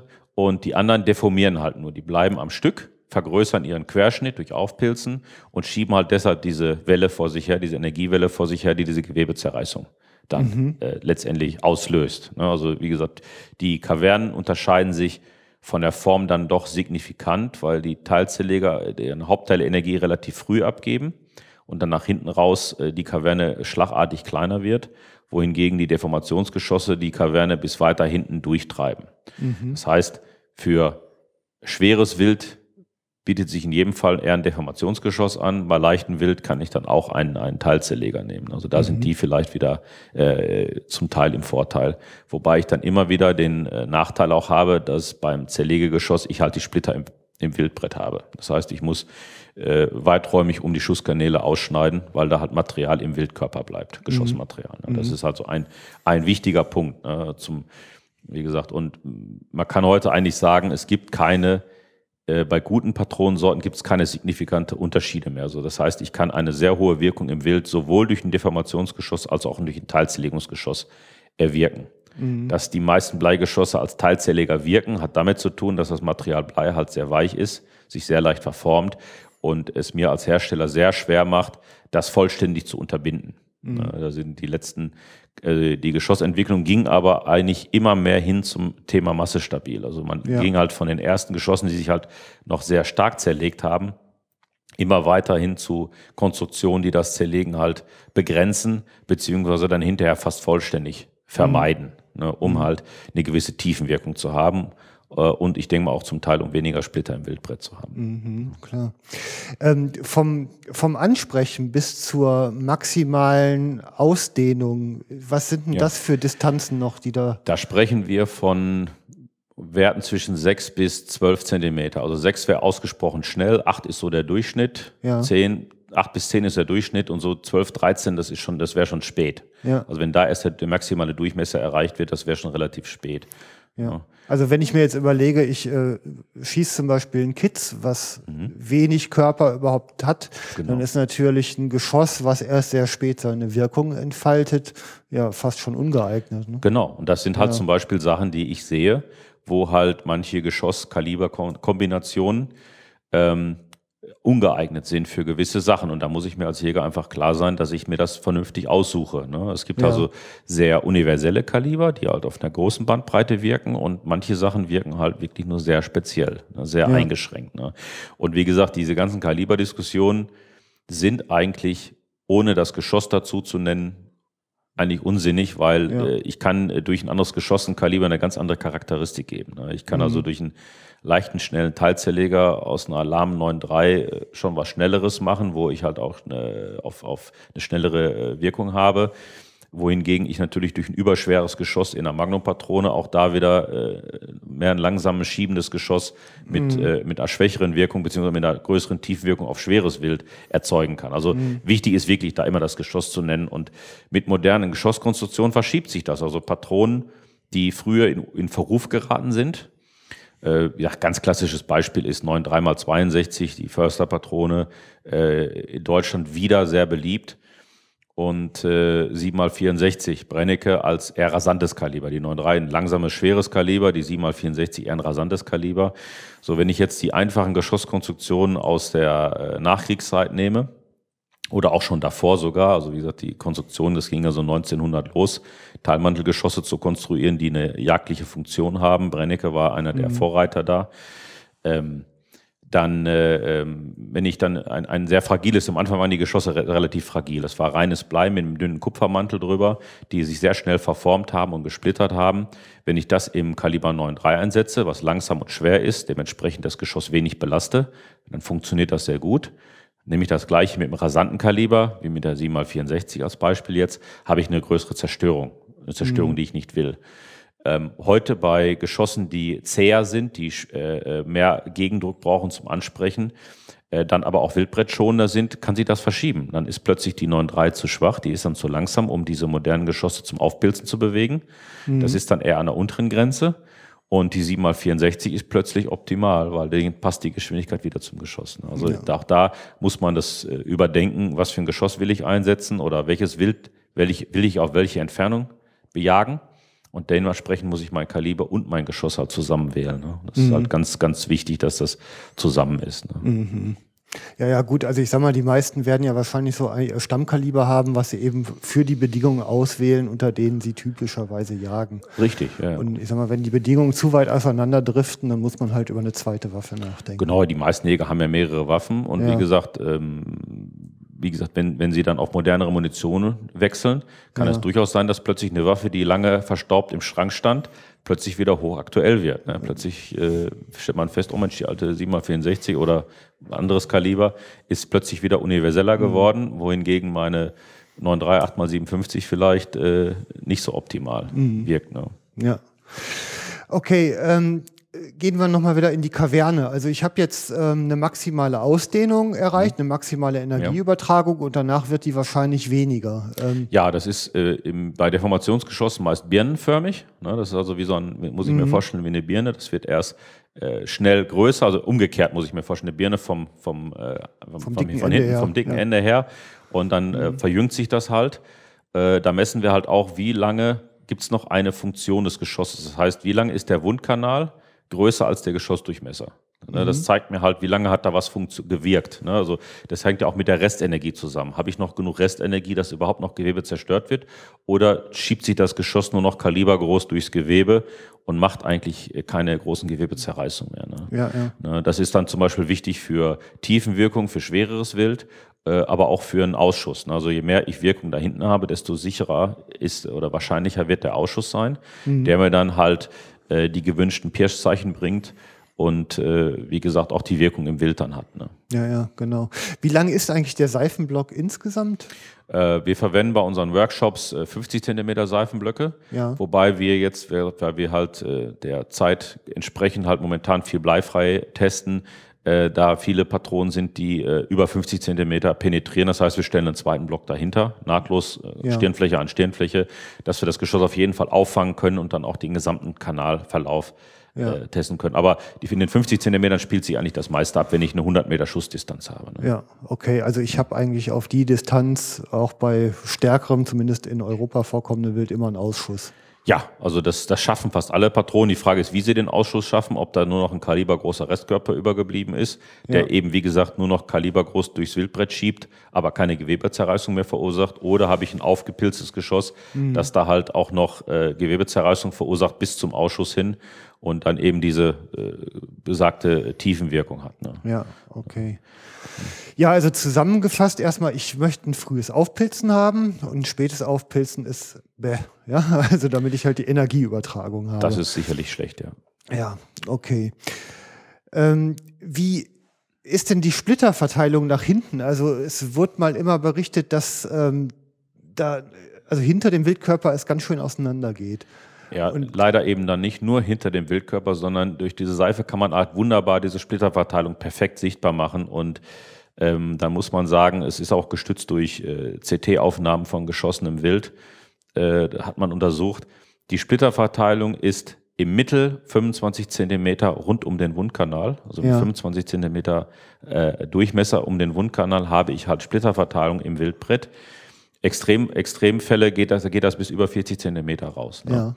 Und äh, das sind Sachen, die mir im Wildkörper nicht so auffallen. Also wenn ich jetzt zum Beispiel vom Blei rede, da habe ich da diese, diese, äh, dieses graue Material, was in dem dunkelroten Wildbrett ähm, nicht unbedingt so sichtbar ist. Äh, in, der, in der transparenten Seife sehe ich das perfekt. Dann sehe ich auch wirklich, wie so eine Bleistaubwolke sich da äh, durch das Wildbrett verteilt. Und das passiert also schon auf den ersten zehn Zentimetern sehr heftig. Also ja. geht aber durch den ganzen Wundkanal. Es geht also bis zum Ausschuss verteilt sich da äh, Bleisplitter oder Mantelsplitter rund um den Kanal. Aber äh, das heftigste, das passiert halt in den ersten 15 Zentimetern, ist eigentlich die heftigste Wirkung da. Ne? da mhm. äh, das heißt, da bleibt eine Menge im Aufbruch. Aber es geht auch äh, schon ordentlich was ins Wildbrett, dass ich dann halt dementsprechend ausschneiden muss, ne? wenn mhm. ich das mhm. äh, vermeiden will, dass mir das in die, in die Nahrung gerät. Ne? Mhm. Ja, ja.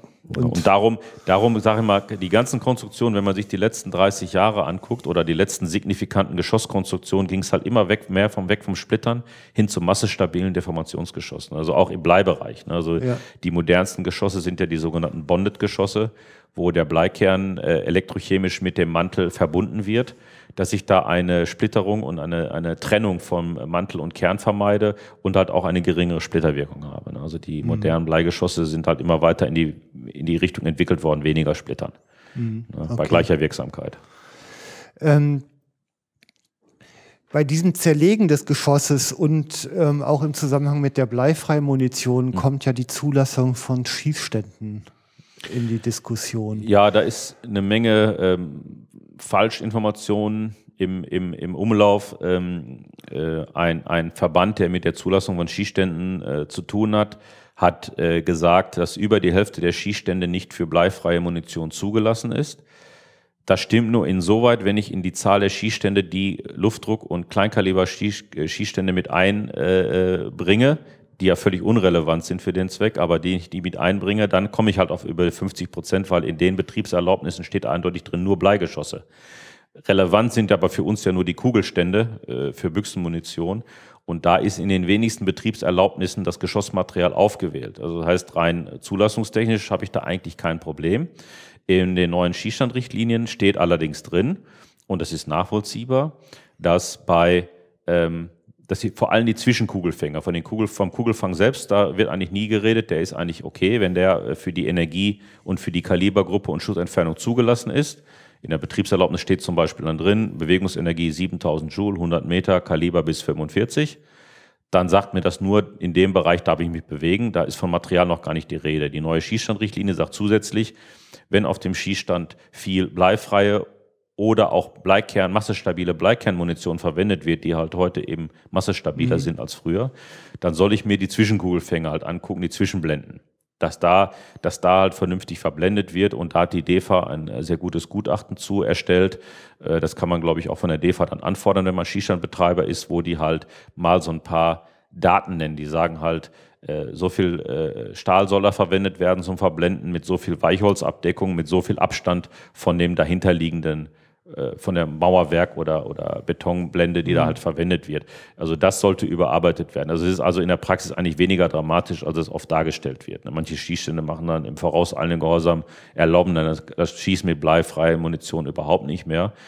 Ähm, wie gesagt, bis auf die Überprüfung der Zwischenblenden gibt es aber eigentlich in den meisten Fällen keinen Grund zu. Man sollte also wirklich genau in die Betriebserlaubnis des Schießstandes gucken. Wird da von Geschossmaterial überhaupt geredet? Mhm was in den allermeisten Fällen nicht der Fall ist. Ähm, das heißt also, dann ist mein Kugelfang schon mal sicher. Und nach den neuen Schießstandrichtlinien vom Gesetz her äh, gucke ich mir halt die Zwischenkugelfänger an, die Zwischenblenden an, ob das passt. Mhm. Und wie gesagt, gegebenenfalls lasse ich mir von der DEFA mal erklären, wie das aussehen sollte, damit ich halt alle bleifreien Geschosse, die es am Markt gibt, verwenden kann. Und dann müssen da halt ein paar Quadratmeter äh, Zwischenkugelfang müssen da halt neu verblendet werden. Aber das sind alles Maßnahmen, die weit undramatischer sind, als manche mhm. äh, Schießstandbetreiber mittlerweile glauben. Ne? Weil, wie gesagt, da ist ein bisschen ein Interessenkonflikt, weil die eine Seite will natürlich äh, möglichst viele neue Gutachten erstellen und damit Geld verdienen, was ja ehrbar ist, ist in Ordnung, also wenn das deren Aufmerksamkeit ist. Aber wie gesagt, was dadurch passiert, ist halt, dass viele Shisha-Betreiber verunsichert worden sind. Die haben gedacht, oh Mensch, jetzt äh, kann ich, das kann ich nicht zulassen oder ich verbiete das erstmal grundsätzlich. Mhm. Das ist auch so eine typisch deutsche Mentalität. Vorsichtshalber erstmal alles auf Stopp mhm. und dann mal gucken, was los ist. Aber wie gesagt, da, da sind die Shisha-Betreiber auch ein bisschen alleingelassen, weil denen keiner äh, wirklich sagt, was sie da tun müssen. Aber wie gesagt, die DEFA hat da was gemacht und dann sollte man sich mit der DEFA auseinandersetzen, mhm. äh, mit der Deutschen Erprobungs- und Versuchsanstalt. Ähm, die haben da als neutrales äh, Medium zwischen Industrie und, und Anwendern äh, da was gemacht und mhm. äh, das ist eine gute Hilfeleistung, also die, die gute Hilfestellung gegeben und dann weiß man, was man an einem Schießstand umbauen muss. Ne? Wie ist denn eigentlich das Geschossverhalten in Sachen Abprallen? Ich meine so im Allgemeinen, was, was sind denn die gefährlichen Bereiche, was sind so, also worauf muss ich überhaupt achten bei ja. der Schussabgabe in Sachen Abprallen? Ja, also wenn wir nochmal ganz kurz auf den Schießstand gehen, ja. die Tatsache, warum in den neuen Schießstandrichtlinien steht, dass die Zwischenblenden überprüft werden sollten, ist der, dass die Geschosse halt sich weniger zerlegen. Das heißt, es bleibt mehr Masse erhalten und damit mehr Energie. Ja. Das heißt, ich habe eine höhere Durchschlagleistung auf Hartziele auch und auch eine höhere Rückprallerneigung. Ne, da, darum sollte halt das überprüft werden. Wenn wir jetzt in die Jagdpraxis gehen, zum Beispiel bei Drückjachten ist ja das große Thema, äh, hat die DEFA ja in einem äh, Riesenversuch äh, festgestellt, massestabile Geschosse, zu denen die meisten bleifreien gehören, haben, behalten halt nach dem Aufprall oder nach dem Durchschuss eines Tierkörpers mehr Masse, haben halt auch dadurch halt mehr Energie und haben auch da eine höhere Abprallerneigung. Aber, und das ver verkennen halt viele, ähm, die DEFA hat auch gesagt, es liegt für Bleigeschosse sowie für bleifrei über dem Gefährdungspotenzial. Das heißt, beides ist gefährlich. Das heißt, wenn mich das Bleigeschoss, äh, das bleifreie Geschoss halt mit, sagen wir mal, 500 Energie, Joule Energie treffen würde nach dem Abpraller, dann würde mich das Bleigeschoss halt mit 300 Joule treffen. Das ist beides inakzeptabel. Ne? Also, mhm. das ist, also. Ja, getroffen werden ist blöd. Genau, getroffen werden ist blöd und, und der, ja. äh, natürlich hat das, das massestabile Geschoss, äh, wozu halt viele bleifreie, aber auch Bleigeschosse moderner ja. Konstruktion halt gehören. Das hat etwas mehr Restenergie und im, im Prozentbereich dann auch etwas mehr Risiko. Aber es ist in beiden Fällen so, dass ähm, ich halt durch das Anstellen, also der Ansteller, der die Jagd plant, der muss eigentlich ähm, sicherstellen, durch die Positionierung der Schützen und durch die Schusswinkel und Schussentfernung, dass da halt keine kritischen Schusswinkel auftreten. Ja. Das heißt, äh, möglichst die Leute auf Drückjagdböcke stellen, dass im Winkel nach unten geschossen wird. Natürlich immer gewachsener Boden als Kugelfang, wie als äh, sowieso üblich. Und äh, ich sag mal, wer halt, wer halt die Leute so anstellt, dass die 60, 80 Meter auf dem, auf dem Schotterweg schießen müssen, das ist unverantwortlich mit egal welchem Geschoss. Ne? Also mhm. da gesunder Menschenverstand walten lassen und, und Vorsicht und im Zweifel lieber die Schützen etwas weiter auseinanderstellen beziehungsweise so abstellen, mhm. dass halt nur kurz geschossen wird und im, im guten Winkel zum Boden, also nicht in flachen Winkeln, sondern im, im möglichst äh, spitzen mhm. Winkel auf den Boden geschossen wird, dass da viel Energie in den Geschossboden mhm. geht. Ne? Okay. Unterscheid, also ich sag mal, Energie, klar, verstanden Mhm. Unterscheiden sich bei den Geschossen denn auch die Winkel, in denen die abprallen? Ja, natürlich. Je, ist ja ganz klar, physisch äh, bedingt, je mehr Masse ein Geschoss hat, desto äh, höher ist die Energie, die halt noch enthalten ist und das in dem höheren Winkel will das auch abprallen. Ne? Ja. Aber das ist äh, in der, äh, wie gesagt, hat die DEFA festgestellt, das ist weit weniger, als wir glauben. Und es kann sich bei manchen Kalibern auch drehen, wie zum Beispiel gerade den äh, stärkeren durchmesserstärkeren Kalibern, die auf der Drückjagd gerne verwendet werden, ähm, ist dann plötzlich der Winkel bei den Bleigeschossen wieder höher. Ne, okay. Weil die dann wieder im Bleibereich schwerer sind als die bleifreien, ne, weil die ja durch das weniger, durch die weniger äh, schwere Material das verwendet wird, halt weniger Gesamtmasse haben. Und plötzlich, gerade bei den Drückjagdkalibern, weg, äh, schwenkt das dann wieder plötzlich auf die, die Bleikaliber um, dass die dann höhere Abprallwinkel haben. Ne? Ja. Also wie gesagt, aber da, äh, wie gesagt, das kann man nur verhindern durch, durch bedachtes Planen der Jagd und durch gutes Abstellen mhm. wird es halt verhindert. Und die geringe Zahl der Unfälle zeigte eigentlich auch, dass es äh, wirklich äh, übermäßig äh, oder im Großen und Ganzen gut eingehalten wird. Ne? Also die Jagdunfälle auf Drückjachten sind ja äh, Gott sei Dank sehr, sehr gering. Also wenn ich dir so zuhöre, dann muss man eigentlich nicht mehr über das Geschossmaterial diskutieren, sondern über die Geschossauswahl an sich. Genau, richtig. Und äh, wie gesagt, es ist halt ähm, mit jedem Entwicklungsstatus der Jagdmunition verschiebt sich das vielleicht auch wieder ein bisschen äh, zu der anderen Kalibern hin. Das ist ja gerade, was ich gesagt habe. Also äh, wir haben äh, bei unseren Workshops auch festgestellt, dass gerade die massestabilen Geschosse, da sind plötzlich wieder die äh, leichteren, schnelleren Kaliber im Vorteil. Ne? Das heißt, ja. zum einen wirken die Geschosse halt besser ähm, und zum anderen ja, habe ich jetzt endlich mal die Möglichkeit, ich kann ein leichtes, schnelles, rückschussarmes, flach schießendes Geschoss verwenden, ohne zu viel Wildbrettentwertung zu haben.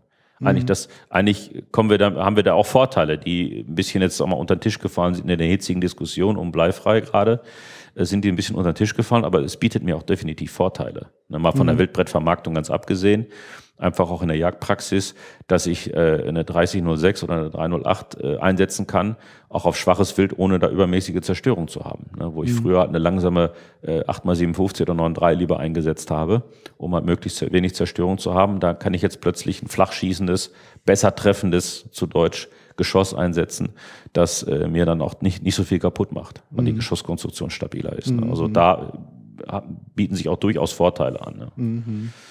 Okay.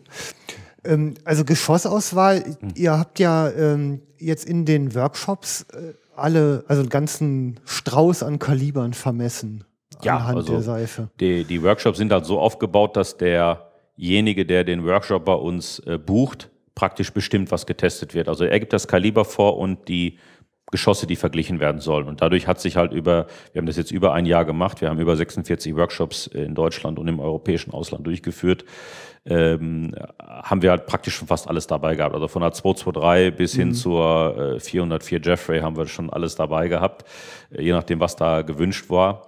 Und äh, dadurch hat man natürlich auch sehr viel Praxiserfahrung. Aber wir blicken mittlerweile auf über 115 Testergebnisse zurück, mhm. die unter äh, sehr guten, vergleichbaren Bedingungen äh, erstellt worden sind.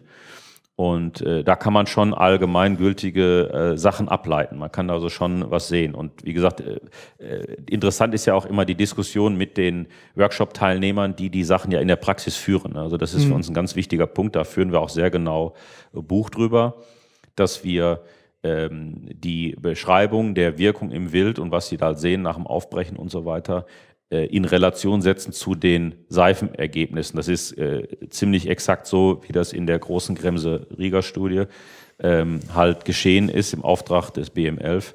Mhm. Ähm, die dann halt wissen wollten, töten bleifreie Geschosse überhaupt weitgerecht und wenn ja, wo sind da Grenzen, was geht und was geht nicht? Und das hat diese Studie eigentlich sehr gut rausgebracht, indem da halt eine hohe ähm, Abgleich stattgefunden hat zwischen Abschussberichten und diesen theoretischen Versuchen in der ballistischen Seife. Das ist mhm. eigentlich ein sehr, sehr guter Weg, um äh, sich da gute, geeignete Munitionssorten in jeder Kalibergruppe rauszusuchen. Ja. Also diese, ich sag mal, so draußen aus der Praxis, also unlängst berichtete mir noch ein, ein Freund davon, mhm. dass zum Beispiel in der Ansprache zur Drückjagd gesagt wurde, unter Bleifrei zeichnet das Wild nicht mehr fast gut auf. Das, was sind das für Effekte? Ich meine, das ist doch eigentlich jetzt nur Hörensagen, ohne eigentlich um die Geschosse zu wissen, wenn ich das jetzt alles so richtig verstehe. Das ist in jedem Fall mal eine starke Verallgemeinerung. Ne? Also man, ja. äh, wenn man sich vor Augen führt, es gibt zurzeit 24 verschiedene Sorten bleifreier Munition am Markt, die zum Teil in verschiedenen Kalibern völlig unterschiedlich wirken, ähm, dann kann ich sicherlich nicht, nicht oder darf ich nie von bleifreier Munition als eine Sache reden. Das tue ich bei Bleimunition ja auch nicht. Auch da habe ich verschiedene Wirkungen. Warum würden sonst Hersteller teilweise zehn verschiedene Bleikerngeschosse im Programm haben, wenn es da keine Unterschiede mhm. geben würde? Das wäre ja Quatsch. Äh, also da muss ich auch genauso aufpassen. Ähm, das hat damit zum einen zu tun, dass äh, es eben da auch leider viele bleifreie Patronensorten gibt, die äh, deutlich schwächer wirken als Bleimunition ne, von den 24 Sorten. Ich würde sagen, äh, so brauchbar sind sechs bis acht von den 24. Mhm. Der Rest hat dann doch schon zum Teil starke Einschränkungen in der Anwendung. Ja. Und ähm, zum anderen kommt es dazu, dass eben gerade in den typischen Drückjagdkalibern 8x57, 9 und so weiter, da die viele bleifreie Geschosse halt durch die geringere Geschwindigkeit schwächer wirken. Das heißt, der Jäger verwendet das Kaliber, was er bei Drückjachten immer verwendet hat, mit einer modernen Munition und hat sich über die Zusammenwirkung halt keine Gedanken gemacht. Mhm. Äh, wenn er, sage ich mal, stattdessen seine 3006 nehmen würde oder seine 308 oder 300 Winchester Magnum, wäre es wieder völlig andersrum. Ähm, man kann sagen, es gibt durchaus bleifreie Sorten, die genauso schnell oder zum Teil sogar stärker wirken als Bleikerngeschosse. Mhm. Aber es sind halt eben nur sechs bis acht von den 24 am Markt erhältlichen. Und ne, auf eurer Webseite habt ihr ja eine Liste mit ja. den Testergebnissen veröffentlicht. Genau. Also das kann man wirklich jedem ans Herz legen, da mal hinzugucken und genau. sich die Wirkung da anhand dieser Richtig. Metriken zu Gemüte Mal sein führen. Kaliber da raussuchen aus der Liste. Wie gesagt, wir haben alle eine große Übersicht gemacht und äh, demnächst werden wir auch alle Einzelergebnisse nochmal aufwendig äh, äh, optisch aufbereitet da zur Verfügung stellen. Ja. Äh, aber in der Gesamtliste, die äh, jetzt schon verfügbar ist, kann man also sehen, wenn ich da praktisch reingehe, sagen wir Kaliber 3006, ähm, und dann gucke ich mir die Ergebnisse da an und gucke mir die, äh, die, die Volumen der Kavernen an und die Penetrationstiefen. Da kann ich halt deutlich große Unterschiede feststellen. Also Unterschiede, das geht bis 30, 40 Prozent zum Teil. Mhm. Und dann kann ich natürlich, klar, wenn ich dann sehe, dass ein Geschoss äh, später anspricht und eine kleinere Kaverne macht, da kann ich davon ausgehen, dass das Wild dementsprechend weniger zeichnet, wenn ich damit treffe. Aber ähm, es ist natürlich auch ein bisschen so, dass momentan das alles ein bisschen äh, überspitzt gesehen wird, weil die ganze Stimmung in der Jägerschaft ist relativ negativ gegenüber bleifrei, weil ähm, eine drohende Gesetzesänderung äh, ja uns dazu zwingen will, bleifrei zu verwenden was sicherlich keine gute Idee ist, das per Gesetz zu verabschieden, weil es immer noch genügend Jagdarten gibt, wo Bleigeschosse durchaus eine große Daseinsberechtigung haben, sei es in der Raubtier, Raubzeugjagd, sei es in der Trophäen- oder mhm. Gebirgsjagd. Da gibt es durchaus Situationen, wo ein Bleigeschoss Vorteile bietet. Äh, bei der Fleischjagd denke ich mal, ähm, man sieht es auch, haben viele schon auf Bleifrau umgestellt, weil es halt von der Wildbrettverarbeitung und Vermarktung halt äh, Vorteile bietet. Ähm, aber da ist es halt so, äh, ich muss mich halt einmal damit auseinandersetzen, dass ich das richtige Kaliber verwende und dann äh, habe ich da auch weniger Probleme. Ne? Aber mhm.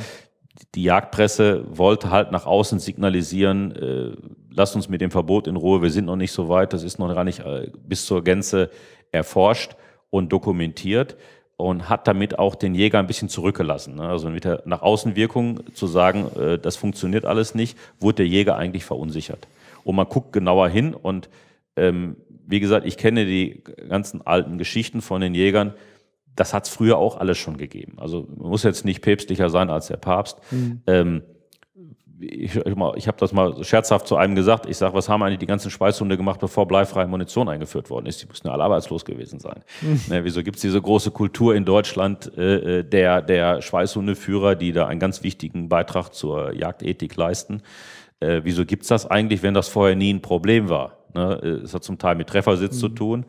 Äh, und zum Teil gibt's auch bei Bleigeschossen immer mal unerklärliche lange Fluchten, Todesfluchten, die halt einen Einsatz von einem Schweißhund äh, notwendig machen. Also äh, wir sollten jetzt nicht so tun, als wenn es das vorher alles nicht gegeben hat. Natürlich jetzt unter der ganzen Kritik guckt man jetzt viel genauer hin. Ne? Also dass das Schwarzwild vielleicht nicht stark zeichnet oder gar nicht zeichnet, das hat's ja vorher mit Bleimunition auch gegeben. Gerade mhm. auf Drückjachten, wenn die äh, unter Adrenalin stehen, wenn die in vollem äh, in Flucht äh, da unterwegs sind, äh, da laufen die auch gern noch mal auch nach einem guten Treffer noch weiter. Mhm. Ja, ja ich kenne auch die Geschichten, dass die einfach so feist sind, dass die den Kanal wieder zumachen. Ne? Das passiert sicherlich auch häufig. Auch ja. diese Sache, dass bei bleifreier Munition grundsätzlich weniger Pirschzeichen da sind, auch das ist überhaupt nicht äh, üblich. Und ich kenne das auch von vielen Leuten, die äh, gebondete äh, Bleimunition verwendet haben, dass gerade im Winter, wenn die Tiere halt viel Feist oder Weiß haben, dass da halt äh, auch gerade am Anfang, am Anschuss relativ wenig zu sehen ist. Ne? Und mhm. äh, wie gesagt, aber äh, alle diese, diese Ausreißer, diese, diese Extremfälle hat es vorher auch schon gegeben. Ähm, wie gesagt, es ist jetzt durch die bleifreie Munition mehr geworden, weil es eben halt, äh, sage ich mal, so zwei Drittel der äh, am Markt befindlichen Sorten gibt, die halt in manchen Kalibern nicht optimal ansprechen. Das muss man so sagen. Ja. Mhm. Also ich sag mal so, diese, ähm, also ist ja oft so, ne, dass solche Themen, die sehr komplex sind, werden halt auf eine schmale, leicht verdauliche Überschrift reduziert. Mhm. Die kann man halt leichter durchs Volk treiben, als wenn man sich intensiv genau. mit der Sache auseinandersetzt, was es eigentlich erfordern würde. Ja, also wie gesagt, ja. wir mit den Workshops wollen uns aus diesen politischen Sachen raushalten. Wir wollen halt wirklich Hilfestellung geben für diejenigen, die auf Bleistreich umstellen müssen, weil sie beim Start jagen irgendwo, oder umstellen wollen wegen Wildbrettvermarktung, Verwertung. Äh, denen wollen wir halt helfen, ganz praxis. Also wie gesagt, das, die sollen dann nach so einem Workshop nach Hause gehen und sagen, jawohl, ich habe jetzt zwei, drei Sorten, die probiere ich mal aus und damit werde ich dann zum Erfolg ja. kommen. Das ist unser Anliegen und das, denke ich mal, haben wir auch äh, weitestgehend geschafft. Und diesen ganzen Theoret diesen ganzen politischen äh, äh, aufgeblasenen Ballon, sag mal, von uns wegzuhalten, ne? weil das, äh, wie gesagt, das hilft dem Jäger nicht weiter. Ne? Mhm. Der Jäger stand da so ein bisschen zwischen den Stühlen, der stand zwischen Fachpresse und Politik, äh, war da so ein bisschen der Leidtragende, weil der halt mit der äh, zum Teil gewollten äh, Fehlinter Fehlinformation oder, oder ich sag mal verallgemeinert Information so ein bisschen alleine gelassen war. Ne? Mhm. Der wusste halt nicht, okay, äh, ja, funktioniert da jetzt überhaupt was, funktioniert da gar nichts? Was muss ich denn nehmen? Ne? Was, was soll ich denn jetzt? Die Frage stellt sich ja, ich habe eine 308 oder eine 3006 und eine 93 im Schrank, was soll ich jetzt auf der Drückradsaison nehmen? Diese Frage wird halt nicht beantwortet oder wurde bis jetzt nicht beantwortet. Und wie gesagt, darum halt die, die aufwendigen Workshops, mhm. um das halt äh, flächendeckend, sage ich mal, äh, möglichst flächendeckend äh, an, die, an die Jäger zu bringen, dass mhm. diejenigen, denen geholfen wird, die halt umstellen wollen oder müssen.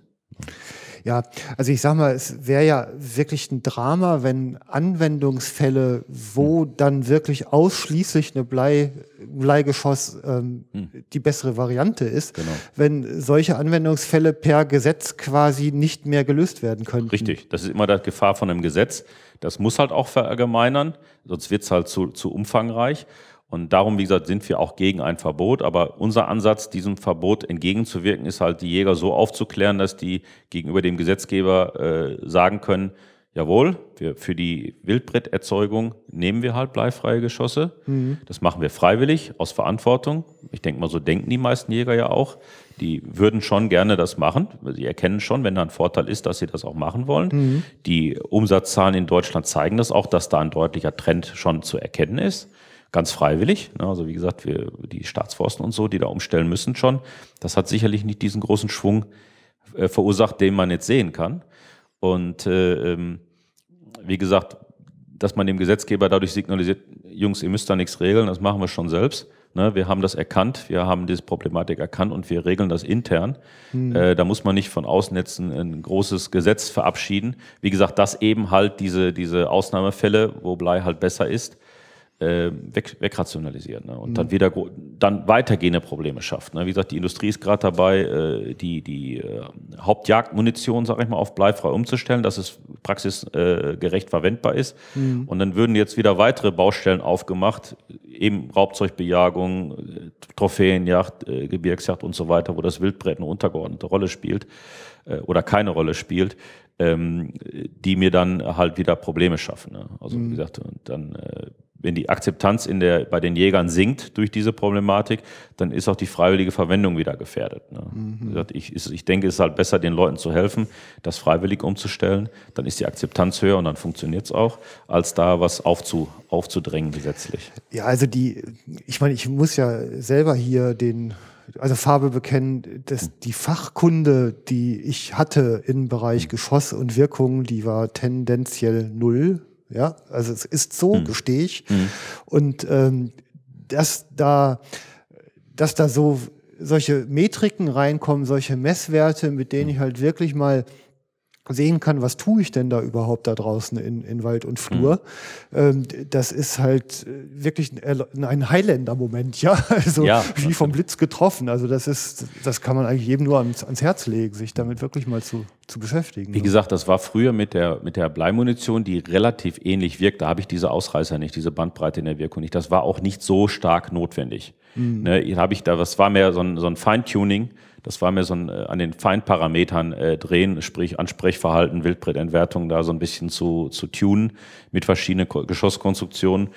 Äh, diese Bandbreite an verschiedener Wirkungen, wie sie bei bleifreier Munition, auch bedingt durch die unzähligen Materialien und Konstruktionsprinzipien, die es da gibt, ähm, da war das nicht nötig. Aber heute ist es halt eben nötig. Wie gesagt, die Kremse-Riege-Studie hat das eigentlich sehr gut getan.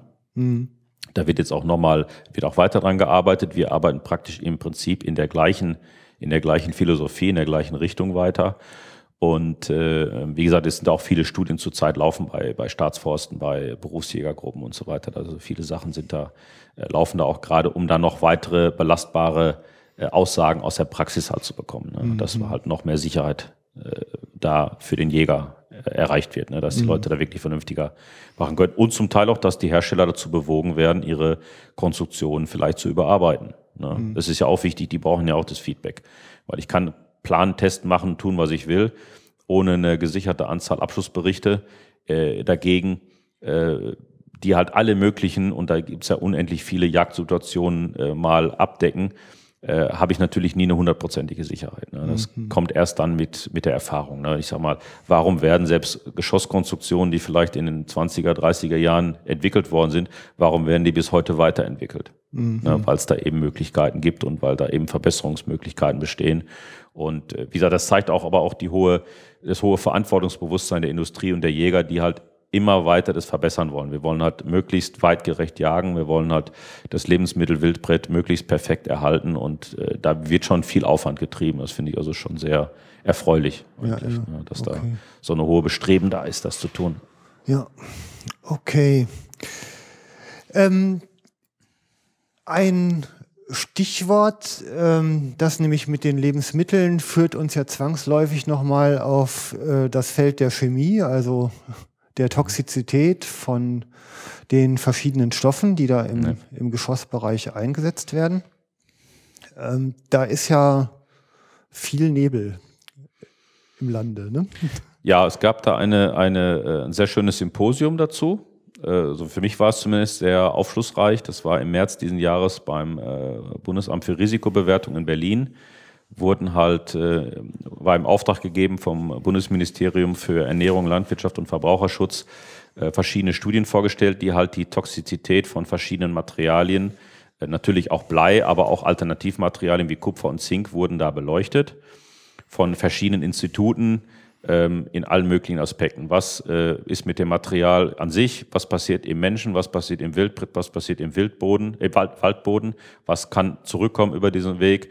Ähm, wie gefährlich sind diese Stoffe und was äh, richten sie an oder richten sie eben nicht an? Und als ähm, ich sag mal, Fazit aus all diesen zehn Studien, die da vorgestellt worden sind von verschiedenen Instituten, ging eindeutig hervor, ähm, Blei gelangt in den menschlichen Körper. Und da es kein Grenzwert für Blei, für die Toxizität gibt, äh, ist die Politik praktisch gezwungen, per EU-Gesetz dagegen vorzugehen. Das ist also der große Aufhänger dieser Geschichte. Ähm, da ist Wildbrett natürlich nicht alleine, da geht es auch um Agrarprodukte, Klärschlammverordnung und solche Sachen, dass da halt was getan wird, um den äh, Bleigehalt in Lebensmitteln, wo es auch nur geht, zu unterbinden. Aber wir Jäger sind halt eben auch gefordert, äh, unseren Beitrag zu leisten. Und ähm, alle diese Studien kamen eben auch zu, der, äh, zu dem Fazit, dass Kupfer und Zink, also dass von Kupfer und Zink keine Gefahr ausgeht. Weder für den, also weder für den Menschen, wenn er es über das Wildbrett aufnimmt, wobei das auch fast schon, äh, das auch sehr, sehr schwierig ist, das aufzunehmen, äh, als auch, äh, dass, wenn das in den Waldboden gelangt, zurück über die Nahrungskette in den Wildkörper gelangt. Also diese beiden Punkte sind ja wichtig. Umwelt, Wildkörper, Mensch an erster Stelle, das, das Tier an zweiter und die Umwelt an dritter Stelle. Ähm, von da gang, also nach all diesen Studien ging halt von oder gehen halt von den Materialien keine Gefahren aus. Mhm. Also das ist ganz, ganz wichtig. Ähm, es wird immer noch an manchen Stellen angezweifelt, aber ich denke mal, wenn, wenn zehn Studien zu dem gleichen Entschluss äh, kommen, äh, kann man das eigentlich schon relativ gesichert hinnehmen. Dazu kommt natürlich noch, dass in anderen Teilen der Welt schon viel länger mit diesen Alternativmaterialien, hauptsächlich Kupfer halt, gejagt wird, wie in Kalifornien, wie auf der Nordinsel Japans äh, und auch in, in Teilen äh, Arizonas und so freiwillig zum großen Teil auch und da auch Studien vorliegen und da auch jetzt nicht Negatives festgestellt wurde. Mhm. Ähm, und das ist halt eine wichtige Sache. Ich meine, für den Menschen ist es eindeutig so, Kupfer zum Beispiel ist ein Stoffwechselelement, der Körper hat einen Stoffwechsel dafür ähm, und er kann damit umgehen. Also da eine Vergiftung zu erzeugen, es hat äh, die Uni in Wien ganz plastisch mal dargestellt, um überhaupt an den unteren Grenzwert für Toxizität von Kupfer zu gelangen. Ähm, es tritt sowieso nur auf, wenn das Kupfer im Wildbrett fast in zerriebener Form im, im Wildbrett bleiben würde was bei den meisten bleifreigeschossen gar nicht der Fall ist, weil es einfach nur aus dem Wildkörper wieder rausgeht. Aber wenn es über einen längeren Zeitpunkt im Wildkörper bleiben würde, dann müsste ich über einen Zeitraum von mehreren Wochen jeden Tag äh, 3,45 Kilo Wildbrett aufnehmen, um auch an die unterste Grenze von der Toxizität von Kupfer überhaupt zu gelangen. Also da ist die Chance, dass ich was in den Körper bekomme in einer signifikanten Menge viel, viel geringer als die bei Blei. Mhm. Das ist also, muss man einfach so sagen. Wie gesagt, ich wusste das auch nicht vorher, aber diese, diese Studien, die sind auch alle auf der Internetseite vom BM11 einsehbar. Das kann man sich anschauen. Die sagen eigentlich, gehen ein, eindeutig alle in eine Richtung. Ne? Also ich sag mal, die Frage, dass Blei jetzt äh, giftig ist im hm. Vergleich zu einem Stück Kabel, an dem man lutscht, ja, wo ja Kupfer drin ist zum ja. Beispiel, ich meine, die, die muss man, glaube ich, wirklich nicht ernstlich diskutieren. Ne? Ähm, hm. Interessant, hm. ich meine, in dem Zusammenhang hm. finde ich aber eben auch, dass man ja unterscheiden muss, äh, wie viel Blei ist im Wildkörper ohnehin schon durch seine normale Ernährungsweise Richtig, ja. enthalten mhm. und wie viel Blei wird durch Munition im Moment der Schussabgabe oder Eintreffen des, ja. des Geschosses halt auf den Wildkörper übertragen. Mhm.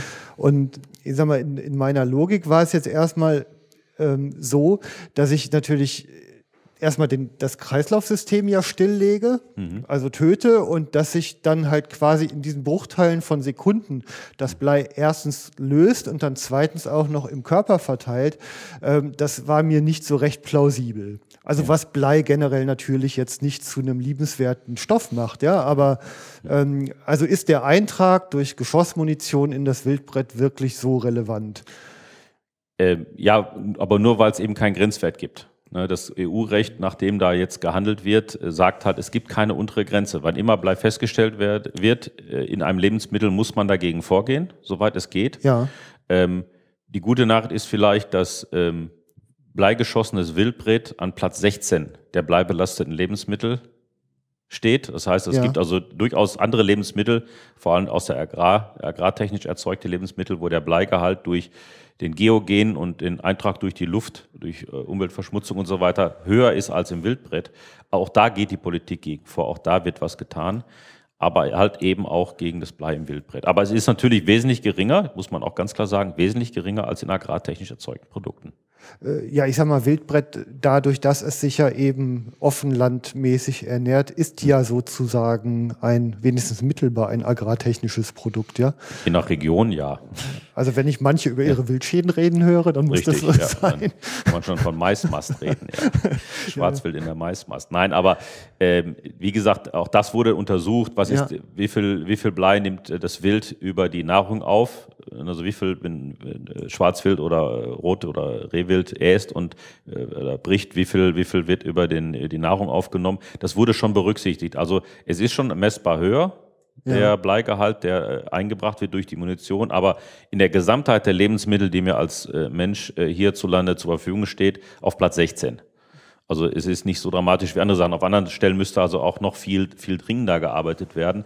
Aber es ist eben auch ein Ja. Punkt. Ne? Also das ist halt, das ist halt Fakt. Ne? Also ist so die Größe der Geister eigentlich, die man hier vergleicht. Ne?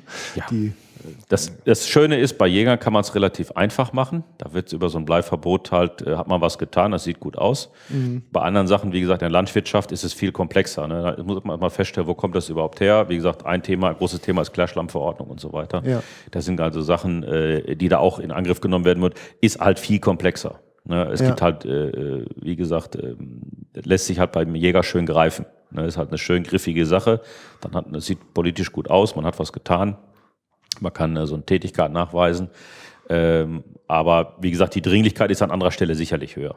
Ja. Die Dringlichkeit ist sicherlich höher. Und wie, wie auch viele äh, äh, Jäger halt äh, beweisen, die halt eh ihr ganzes Leben lang schon bleigeschossenes Wildbret gegessen haben und jetzt nicht akut irgendwo dran erkrankt sind. Wobei man allerdings auch sagen muss, dass viele dieser Vergiftungserscheinungen halt sehr schleichend auftreten. ne? Und es kommt auch immer auf den, auf den Verzehrer an. Also für einen erwachsenen Mann ist das sicherlich weniger dramatisch als für Kinder oder schwangere Frauen. Für die sind alle möglichen Schadstoffe wie auch Blei halt äh, dementsprechend gefährlicher. Also da muss man schon ein bisschen differenzieren.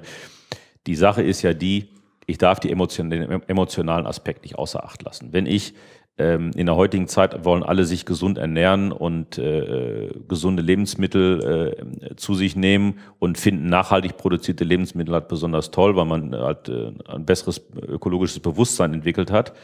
Und da haben wir als Jäger jetzt eigentlich eine sehr gute Chance, mit äh, unserem Wildbrett äh, top dazustehen, weil es halt einfach eins der hochwertigsten Lebensmittel äh, ist, das man überhaupt erzeugen kann. Und ähm, die Frage ist, wie weit man da eine Diskussion, wie weit schädlich Blei ist oder nicht, gewinnen kann. Ne? Oder ob wir uns dieser Diskussion überhaupt stellen, stellen sollten. Ne? also das würde ich überhaupt nicht in Frage stellen, ob Blei schädlich ist. Das ganz sicher Genau. nicht. Ne? Die, die Frage ist einfach nur, ob ich ähm, handwerklich gekonnt und tierschutzgerecht halt eben diesen Erlegungsvorgang durchführen kann und danach eben auf solche Sachen achte oder umgekehrt. Definitiv, das ist Und- absolut wichtiger. Dass, also die weitgerechte äh, Jagd ist dem, äh, ähm, dem Aspekt der Blei, des Bleigehalts definitiv voranzustellen. Also Ja, es ist das wichtiger, dass ich das Wild weitgerecht erlege, als ob da jetzt Blei drin ist oder nicht Genau. oder ob ich da Blei rausschneiden muss oder nicht. Ja, ne? ja. Das ist definitiv wichtiger. Ähm, aber wie gesagt, wenn man halt da ähm, dem Jäger halt äh, schneller bessere Informationen zukommen lässt, dann werden wir auch schneller zu äh, Lösungen kommen, dass Mhm. die Leute, die wollen oder müssen, halt äh, bleifreie Munition finden, mit der sie eben weitgerecht jagen können, weil die gibt es schon. Ne? Mhm. Aber wie gesagt, äh, leider nur einige von den gesamten verfügbaren. Mhm. Ähm, und ähm, dann habe ich da auch, dann kann ich diesen Vorteil auch voll ausnutzen in der Wildbrettvermarktung. Ne? Ja, ja, Aber wie gesagt, äh, jeder findet Nachhaltigkeit modern. Äh, die Jagd auch seit mehreren Ja. hundert Jahren. Ja, aber ich sage mal so, im Gesamtzusammenhang ist eigentlich das, was wir vorhin schon gesagt haben, dass, dass ein Bleiverbot ja eigentlich diese Abwägung von Tierschutz und Lebensmittelgüte äh, unmöglich macht. Richtig, Und- richtig. Also es nimmt mehr Alternativen Und äh, wie gesagt, wenn man jetzt sagt, sind alle Hersteller so weit, dass sie das an Munition, bleifreie Munition anbieten können, mit der weitgerecht gejagt ja. werden kann, muss man heutzutage fairerweise noch mit Nein beantworten. Die sind sicherlich noch nicht alle so weit. Ne? Da ja. ist halt äh, vom Feintuning bis hin zu wahrscheinlich kompletter Umkonstruktion noch einiges, bei einigen Herstellern einiges äh, im Argen. Mhm. Ähm, und das muss geschehen. Wie gesagt, Bleigeschosse haben auch eine Zeit gedauert, bis die halt zu der Qualität entwickelt worden sind, wie wir sie heute verwenden. Und das äh, trifft sicherlich auch zum Teil auf bleifreie Geschosse zu. Ne? Wie ja, gesagt, ja. es gibt schon ein paar gute Sorten, die äh, mhm. ein, einsetzbar sind, aber die Masse sicher noch nicht. Ne? Ja, okay. Gut, dann denke ich, können wir hinter dieses Kapitel einen Haken machen. Ja. Hm. Ähm, und jetzt würde ich ganz gern mit dir nochmal Geschosse produzieren. Ja. Wie werden die denn eigentlich gebaut? Also es ist ja, ich meine, ich muss mir Materialien auswählen und die in Form bringen und gekonnt miteinander verbinden, damit die hinterher ein gewünschtes Verhalten zeigen. Ja, das ist eine hohe Schule. Und dann auch noch in gleichbleibender Güte. Sehr viele schlaue ja. Menschen schon sehr viele Gedanken zugemacht haben und äh, das zeigt eigentlich die Komplexität, Komplexität des Themas. Äh, fangen wir mal beim ganz einfachen Teilmantelgeschoss an. Also natürlich wird auch mit, mit reinen Bleigeschossen gejagt in gewissen Bereichen immer noch, mit gegossenen Bleigeschossen, so wie sie eigentlich am Anfang an verwendet mhm. worden sind oder gepressten Bleigeschossen, aber hauptsächlich gegossenen Bleigeschossen kann man natürlich auch noch jagen. Ähm, es geht eigentlich ganz gut aber das geht dann mehr in eher langsamen Kalibern, weil das Blei ähm, natürlich außen sehr weich ist und das folgt natürlich ähm, nur bis zu einer gewissen Geschwindigkeit dem Drall des Laufes. Mhm. Wenn ich mhm. das zu schnell mache, dann rutscht es über die Züge und Felder weg, weil das Material abschert, dann habe ich keine Drallstabilisierung, dann geht mir die Präzision flöten. Und darum ist halt um 1900 äh, sind halt die ersten Mantelgeschosse aufgetaucht, in dem halt um den Bleikern ein äh, Kupfermantel gemacht worden ist. Also der Mantel wird äh, hergestellt, indem aus einem, einer Kupferplatte eine Scheibe ausgestanzt wird. Diese Scheibe wird in Form eines Näpfchens gepresst, in einem Tiefziehverfahren. Mhm. Ähm, und dann wird das Bleikern da reingegeben und dann wird das Ganze an sich nochmal verpresst in, in gewiss in verschiedenen Matrizen. Mhm. Äh, grob vereinfacht dargestellt. Also man faltet einen, einen Kupfermantel oder Tombakmantel um einen Bleikern. Und dadurch habe ich dann halt diese festere Material Kupfer außen, das halt bei höheren Geschwindigkeiten dem Drall folgt. Und damit kann ich dann halt eine äh, Präzision sicherstellen, die auch bei sehr hohen Geschwindigkeiten funktioniert. Gleichzeitig kann der Mantel aber auch die Verformung des Bleis beeinflussen. Und da kommen wir jetzt dann in die mhm. Konstruktion der äh, Jagdgeschosse. Wie gesagt, früher war es halt relativ einfach. Da wurde halt wirklich nur ein reiner, ein reiner Bleikern äh, mit einem Kupfermantel versehen. Und ähm, dann ist eigentlich das Material, die Materialeigenschaften des Blei das Einzige, was diesen Zerlegungs- oder Aufpilzprozess steuert. Und das Blei sehr weich ist, äh, passiert das sehr schnell. Und daher halt kam halt auch diese Geschichten her, dass diese langsamen, schweren Kaliber besser einsetzbar waren als die Hochrasanzkaliber, die es ja auch schon früher gab, die dann halt das Geschoss komplett zerplatzen lassen und dann halt mit hoher Splitterwirkung viel Wildbrett zerstören und äh, dementsprechend manchmal auch keine Tiefenwirkung haben. Also bei schweren Wild geht das gar nicht tief genug rein, sondern verhaltet, äh, pufft die Wirkung in den ersten Zentimetern und da, wo die wichtigen Organe sitzen und so weiter, passiert halt noch relativ wenig. Mhm. Und wie gesagt, ich verliere halt viel von dem schönen Lebensmittel Wildbrett, unnötigerweise. Und dann ist halt, ähm, der erste Schritt war halt, verschieden harte Bleikerne einzusetzen. Das war auch wieder Brennecke, der da Vorreiter war, ähm, kurz nach der vorletzten Jahrhundertwende. Und ähm, dadurch, dass man sagt, vorne will ich was haben, was schnell aufpilzt, aber hinten das soll dann kontrollierter ablaufen. Das war eigentlich immer, die, immer das Bestreben, den Aufpilzprozess zu verzögern und ab einem gewissen Punkt zu stoppen. Mhm. Alle Konstruktionen gehen eigentlich genau auf dieses Prinzip hin. Und wie gesagt, der erste Schritt war halt verschieden harte Bleikerne einzusetzen. Da wurde also der hintere Kern wurde halt härter legiert als der vordere. Ne, man kann ja Blei mit Antimon und Zinn äh, härter machen und das wurde auch dann getan, um da den äh, Aufpilzprozess zu verlangsamen mhm. und zu stoppen an einer gewissen Stelle. Dazu kamen dann noch die äh, Sachen über die Mantelstärke. Ne? Man kann also den Mantel äh, äh, stärker machen im hinteren Bereich, dass da sich halt weniger verformt. Äh, der nächste Schritt war das sogenannte Zweikammer- oder Zweikerngeschoss. Mhm. Da wurden halt die Bleikerne doch durch entweder Teile des Mantels oder durch eine Platte getrennt um halt diesen Aufpilzprozess an der Stelle dann stoppen zu lassen, dass halt Restmasse da ist. Ne? Weil es geht immer darum, Tiefenwirkung zu haben. Das heißt, ich muss Masse behalten. Wenn das ganze Geschoss sich zerlegt, habe ich nichts mehr, was hinten raus kann. Also wenn ich einen Teil des Geschosses behalten kann, ähm, habe ich halt den Vorteil, dass es weiter tiefer reinwirkt und dann auch den gewünschten Ausschuss produziert. Ähm, wie gesagt, dann war das Zwei-Kerngeschoss eigentlich der nächste Schritt. Der nächste Schritt darauf war halt das Bonding, dieses elektrochemische Verbinden von Blei und Mantel. Mhm. und äh, auch eine Kombination aus manchen. Es gibt auch gebondete Geschosse mit zwei Kammern oder zwei Kernen, äh, die das dann auch äh, diese, diese Funktion verbinden. Und der letzte Schritt, also der modernste Schritt ist eigentlich äh, die bleifreien Geschosse, die wir haben, die ja ähm, zum, äh, als Vorreiter, einer der Vorreiter war ja äh, die Firma Barnes, ja. die damit angefangen hat, Kupfer als Alternativmaterial einzusetzen, nicht weil es bleifrei ist, sondern weil es halt gewisse Eigenschaften besitzt, die halt diese kontrollierten Aufpilzprozesse und diese Tiefenwirkung halt besser äh, äh, besser gewährleistet. Also das ist, hat nicht immer was mit bleifrei zu tun, sondern es ist einfach auch, weil es ein Material ist, das äh, gewisse Vorteile hat. Ne? Es mhm. splittert nichts, es ist sehr kontrolliert, hat eine sehr gute Tiefenwirkung, sehr hohe Ausschusswahrscheinlichkeit. Und äh, so ging halt die Entwicklung der, der Jagdgeschosse mhm. vor sich. Ne? Und wie gesagt, es ging alle alles weg vom Splittern hin zum massestabilen Deformationsgeschoss in den letzten letzten Jahren eigentlich. Mhm. Und äh, wie gesagt, die bleifreien Geschosse stellen auch eine, die letzte Entwicklungsstufe des Jagdgeschosses eigentlich dar. Das ist aber eigentlich nichts mehr, was ich so irgendwie an einer Werkbank mit dem Schraubstock machen kann. Ne? Das ist doch eine. Zum größten Teil nichts. Also wie gesagt, wir reden ja von äh, der Verformung, der Kaltverformung von sehr festen Materialien. Das heißt, ich brauche da relativ große Maschinen, die mit einem hohen Druck arbeiten. Vor allem mhm. äh, und dann wird es halt interessant äh, mit der Präzision auf ein Tausendstel Millimeter. Ne? Also ja. da, äh, das ist schon eine, eine Wissenschaft für sich und äh, wie gesagt, ähm, die äh, Geschosse, wie sie hergestellt werden heute auf diesen großen, teuren Maschinen, ähm, das braucht schon dann Ingenieure, die äh, das planen, die das berechnen, die, die die Matrizen herstellen und dann die Arbeitsschritte festlegen, weil äh, so ein Geschoss, äh, das sind zum Teil 10, 12 Arbeitsschritte, bis das dann die endgültige Form erreicht hat. Mhm.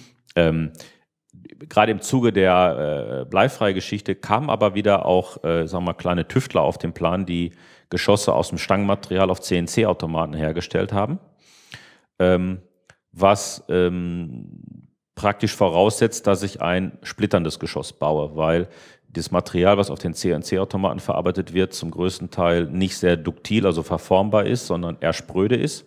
Ja. Äh, also das will nicht so recht verformen, das will eher splittern und ab, auseinanderbrechen. Und ähm, das geht eigentlich nur durch Deformationsgeschosse kann ich eigentlich nur im Pressvorgang herstellen und im Drehvorgang auf dem Drehautomaten bleibt mir eigentlich nicht viel anderes übrig, als da Sollbruchstellen einzubringen und, und Hohlspitzbohrungen, die halt ein mehr oder weniger kontrolliertes Zersplittern des Geschosses äh, steuern und dann den Restkern als kalibergroßen äh, Geschosskern überlassen, der dann aus, für Ausschuss sorgt. Ne? Und das mhm. sind halt eben diese beiden Gesch Prinzipien, die wir heute sehen. Also ähm, zum einen ist es halt eine Philosophiefrage. Also Großhersteller, denen bieten sich ja alle Möglichkeiten, die können aus allem schöpfen und stellen das Geschoss so her, wie sie exakt wollen. Kleinere Hersteller sind halt oft gezwungen, dann halt auf diese CNC-Technik auszuweichen und für die bleibt dann eigentlich nur noch der, das, das Teilzerlegungsgeschoss, mhm. weil sie Deformationsgeschosse auf Drehautomaten eigentlich nicht vernünftig herstellen können. Also ich kenne, ich kenne kein einziges, mhm. das auf dem Drehautomaten hergestellt wird. Aber das zeigt halt auch, und die kleinen Hersteller haben natürlich auch nicht immer die Mittel, diese aufwendigen Tests durchzuführen, die notwendig sind, äh, um ein Geschoss äh, so wirkungsvoll zu machen, dass es im Wildkörper eben die Wirkung hat. Und dadurch sehen wir halt eben auch bei den äh, Jagden, äh, Geschosse, die halt weniger stark funktionieren, die halt weniger starke Wirkung hinterlassen, weil eben da nicht genügend äh, Forschung betrieben wird, bevor das Geschoss dann tatsächlich auf Wild abgefeuert wird. Ne? Mhm. Das ist halt eine Sache, das kostet halt sehr viel Geld und äh, das, diesen Luxus, oder eigentlich ist es, sollte es kein Luxus sein, aber das leisten sich halt nur die großen Hersteller. Ne? Ja. ja, das ist äh bisweilen traurig, weil da geht ja auch viel Handwerk und Vielfalt verloren. Ne? Aber, ja, aber zum Teil wieder, es gibt auch teilweise von den kleinen Herstellern durchaus brauchbare Sachen. Also das ist jetzt nicht, ich will jetzt nicht die kleinen Hersteller schlecht machen. Ne? Mhm. Also äh, es gibt ähm, da eben auch welche, die äh, da gute Hausaufgaben mhm. gemacht haben und äh, es gibt auch unter den kleinen Herstellern durchaus äh, brauchbar. Also zu den sechs, acht tauglichen Sorten, die ich also, die sich mhm. halt in den Workshops herauskristallisiert haben, da gehören auch äh, zwei, drei kleine Hersteller. Sind mhm. also nicht nur die Großen dabei, sondern es sind auch ein paar kleinere dabei, ähm, die, wie gesagt, da was gemacht haben, was äh, durchaus gut funktioniert. Mhm. Okay, gut. Ähm, die, die Spitzen sind ja nochmal irgendwie ein Thema. Da finden sich auf einmal Materialien wie zum Beispiel Aluminium und Kunststoff wieder. Ne? Das ja, ist so, das um die Aerodynamik hinzukriegen wahrscheinlich. Ne? Ist ein Trend, den, den Nossler mal ganz groß aufgegriffen hat. Ich meine, das war in den 50er Jahren, das Ballistik-Tipp war da äh, mhm. äh, groß. Und zwar wurde da auf das Geschoss eine Polycarbonatspitze aufgesetzt, eine Kunststoffspitze. Ähm, zum einen, um die Aerodynamik zu verbessern mhm. aber zum anderen auch, um dieses Material nach hinten ins Geschoss zu treiben und dadurch den Aufpilzprozess zu beschleunigen. Das heißt, es hilft beim Ansprechen. Und wenn wir dann jetzt wieder auf die äh, Alternativmaterialien oder auf die festeren Geschossmaterialien zu sprechen kommen, sprich bei Bonnet-Geschossen oder bei mhm. bleifreien Geschossen, ähm, hat man ja eben das Problem, dass die halt zu schwach ansprechen oder zu spät ansprechen und da ähm, setzt man dann halt diese, diese spitzen oder ballistischen Hauben ein, um halt einen Zerlegungs- oder Aufpilzprozess zu beschleunigen. Ne, das mhm. heißt, wie gesagt, zum einen auch natürlich wegen der Aerodynamik, aber auch viel, um die Geschosswirkung im Wild zu verbessern äh, tauchte alles Mögliche auf. Ne? Also wie gesagt, es gibt halt vom reinen, reinen Kupfergeschoss über Kupferlegierungen wie Tombak, das ist eigentlich die gebräuchlichste, da wird halt ähm, dem Kupfer äh, fünf Prozent ungefähr fünf Prozent Zink zugesetzt. Dadurch habe ich halt ein Material, das äh, etwas zäher ist, weniger schmiert im Lauf bei hohen Geschwindigkeiten, mhm. äh, etwas besser gleitet, dadurch auch weniger Gasdruck produziert. Und äh, praktisch das Geschoss kennen wir alle vom Mantelgeschossen. Also daraus sind die Mäntel der meisten Geschosse gefertigt. Und dann habe ich auch keine Probleme, wenn ich gemischt schieße. Wenn ich auf dem Schießstand äh, Bleimunition schieße und auf der Jagd Blei frei ist, wenn ich das gleiche Material verwende, dann habe ich mit dem Putzen äh, und äh, Umschießen keine Probleme. Dann habe ich keine mhm. Treffpunktverlagerung. Ja. Also das ist überhaupt ja nochmal eine ganz interessante Geschichte. Also diese Interaktion zwischen den Geschossmaterialien und der Waffe, dem Reinigen, dem Wiedereinschießen, den Veränderungen der Treffpunktlage, da sollte man sicherlich auch nochmal ein Augenmerk drauf legen. Ne? Ja, das ist, also wie gesagt, gerade, das kommt jetzt auch gerade wieder bei den Bleifreien, ja. muss ich leider wieder auf das Thema kommen, ja. äh, äh hoch, weil es eben da so viele verschiedene Materialien gibt und ähm, die, das Zusammenspiel dieser Materialien, das sollte der Jäger sich einmal äh, angucken. Wie gesagt, auch aus Gründen der Weitgerechtigkeit eben. Ähm, klassisches Beispiel ist halt, ich schieße meine Waffe für die Jagd mit äh, einem Tombak-Geschoss ein, gehe dann ins Schießkino und trainiere mit einem äh, beschichteten Geschoss. Da ist vielleicht eine Kunststoff- oder eine Fettschicht drauf oder eine Nickelschicht drauf. Trainiere mit so einem Geschoss im Schießkino, gebe dann meine 30, 50 Schuss ab.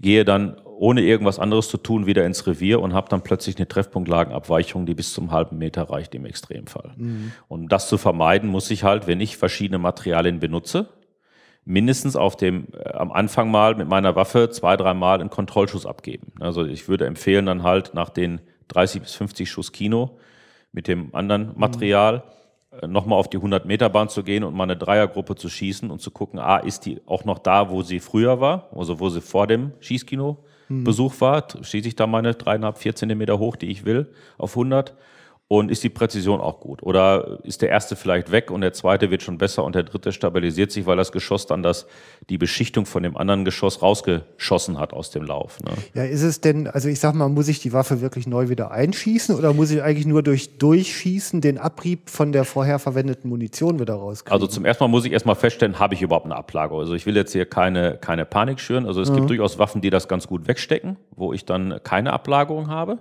oder keine Treffpunktablage, aber wie gesagt, ich sollte es mindestens einmal mit drei Schuss ja. nach dem, wenn ich gewechselt habe, das Material, einmal mit drei Schuss mal testen, ob meine Waffe darauf allergisch reagiert. Ähm, aber ähm, wenn, ich, wenn ich feststelle, dass es so ist, dann müsste ich im Prinzip entweder putzen und dann muss ich ja auch wieder einschießen, bis mein Material wieder im Lauf sich verteilt hat. Mhm. Das Geschoss äh, in dem blanken Lauf schießt es woanders hin, als wenn da etwas Material vom Geschoss schon im Lauf abgerieben ist, was ja durchaus gewollt ist. Ähm, Beziehungsweise, wenn ich es rausschieße, brauche ich halt auch ein paar Schuss. Ne? Da brauche ich mhm. halt auch wieder äh, äh, fünf, sechs Schuss. Und es ist je nach Material, wenn ich ein härteres Material drin habe, kann ich es mit dem weicheren Material nicht rausschießen. Also klassischer ba Fall, ich schieße Nickel oder Tombak vorher und will auf der Yacht aber reines weiches Kupfer schießen, dann reibt sich das natürlich auf, der härteren, auf dem härteren Tombak oder Nickelmaterial mhm. halt stärker ab. Dann habe ich, da habe ich grundsätzlich dann eher Probleme. Und bei weicherem Material muss ich auch häufiger putzen. Ne, also es wurde jetzt auch schon mal in den Raum gestellt, dass man bei bleifreier Munition ganz viel putzen muss und immer putzen muss und am besten nach jedem Schuss putzen muss. Das ist alles Quatsch. Äh, wie gesagt, die Hersteller stellen die ja Munition ja nicht so her, dass es dann praxistechnisch gar nicht mehr einsetzbar ist ähm, mehr putzen oder häufiger putzen oder zumindest häufiger überprüfen muss ich eigentlich nur bei weicheren Materialien wie Kupfer. Wenn ich ja. reines Kupfer einsetze, dann muss ich halt äh, ab und zu mal schauen, wie verhält sich meine Waffe mit dem Material. Habe ich einen rauen Lauf, wo sich mehr ablagert, da muss ich vielleicht schon nach 30, 40 Schuss putzen. Das sehe ich aber dann in der Treffpunktlage und Präzision, die verschlechtert sich ja dann. Mhm. Oder manche Waffen, die sehr glatte, sehr saubere Läufe haben, ähm, sehr, äh, die kann ich dann auch vielleicht trotzdem noch 100 Schuss schießen oder 200 Schuss, bevor was passiert. Ne? Also das muss ich individuell einmal überprüfen. Ähm, das heißt also, wenn ich auf ein neues Material mhm. umsteige, müsste ich am Anfang, also auch aus Gründen der Weitgerechtigkeit, würde ich es halt empfehlen, äh, alle 30, 40 Schuss mal zwei, drei Kontrollschüsse abzugeben Mhm. um zu sehen, wie verhält sich meine Waffe über die Bandbreite der Yachtsaison, über die ganze Dauer der Yachtsaison eigentlich mit der neuen Munition. Mhm. Ne, ich meine, das ist zumutbar, denke ich, da ein paar Schuss extra abzugeben, um halt sicher zu sein, dass bei der Jagd da keine bösen Überraschungen auftreten, dass die mhm. Treffpunktlage sich plötzlich verschiebt. Ne? Optimalerweise natürlich nur in einer Kalib in einer Materialgruppe zu bleiben. Also das mhm. gibt halt, wenn ich sage, ich äh, nehme ein Tombak-Geschoss bleifrei und ein, Tombak, ein, ein Trainingsgeschoss mit einem Tombak-Mantel, dann habe ich das gleiche Material, dann habe ich diese Probleme gar nicht. Mhm. Also das heißt, ich kann dann, äh, meinetwegen, ich nehme halt ein Tombak-Geschoss für die Jagd bleifrei und auf dem Skistand nehme ich halt irgendein beliebiges Vollteilmantel oder Hohlspitzgeschoss, was ich günstig kaufen kann zum Training. Und wenn ich das gleiche Material im Lauf belasse, passiert da nichts. Mhm. Ne?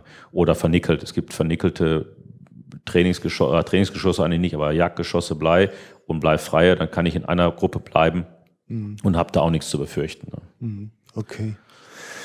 Ja, gut. Ähm, jetzt habe ich eigentlich nur noch ein Thema, das Thema Lose und Toleranzen. Also mhm. es heißt ja immer, ähm, wenn ich mir Munition kaufe, am besten direkt einen ganzen, ganzen Satz. Ja. Damit ich halt äh, ja, das ist, hängt auch äh, damit zusammen. Das heißt, ähm, intern wird das sowieso gemacht. Also die verantwortungsvollen Hersteller ähm, sagen halt, ähm, entweder sie stellen halt selbst die Komponenten her oder kaufen die zu. Aber jedes Mal, wenn sich da was ändert, wenn eine neue Fertigung eingekauft oder angefangen wird, ändert sich ja was an der Munition. Und dementsprechend beginnt dann ein neues Los. Das heißt, nur innerhalb einer Losnummer habe ich die Sicherheit, dass Pulver, Zündhütchen, Geschoss und Hülse in der gleichen Art und Weise, in der gleichen Produktionslauf hergestellt worden sind. Es kann durchaus sein, dass ein Hersteller die gleiche Maschine für ein anderes Kaliber benutzt, das dann wieder zurückrüstet auf das andere Kaliber. Und wenn er dann wieder anfängt zu laden, ist es natürlich ein neues Los, weil minimalste Toleranzen lassen sich nie vermeiden. Ähm, Große Hersteller schaffen da eine sehr, sehr hohe äh, Gleichmäßigkeit über die Lose. Da kann ich über Jahre halt, wenn ich bei der gleichen Munition bleibe, habe ich gleiche Treffpunktlage, gleiche Wirk Wirkung sowieso, aber es geht da hauptsächlich um, um Treffpunktlage, weil die Geschwindigkeit sich halt minimal verändern kann. Ne? Oder mhm.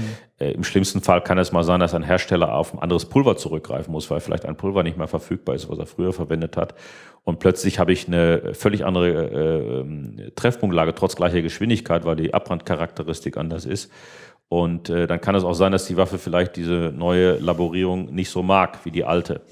Bei manchen Waffen gibt es auch da so eine Umstellphase. Es kann auch sein, dass sich das nach drei, vier Schuss gibt, ne? dass der andere Impuls, der durch die Waffe gegangen ist, nach drei, vier Schuss die Waffe äh, anders ausgerichtet hat, sage ich es mal und äh, also was Schäftung und solche Sachen angeht und das dann auch wieder gut ist, ne, dass es also danach geht. Aber grundsätzlich ist es so, wie gesagt, auch wieder aus Gründen der Weitgerechtigkeit sollte ich immer, wenn ich das Los wechsle, mindestens mal drei oder besser noch fünf Kontrollschüsse machen, um sicher zu sein, dass es wieder an die gleiche Stelle mhm. schießt. Ne.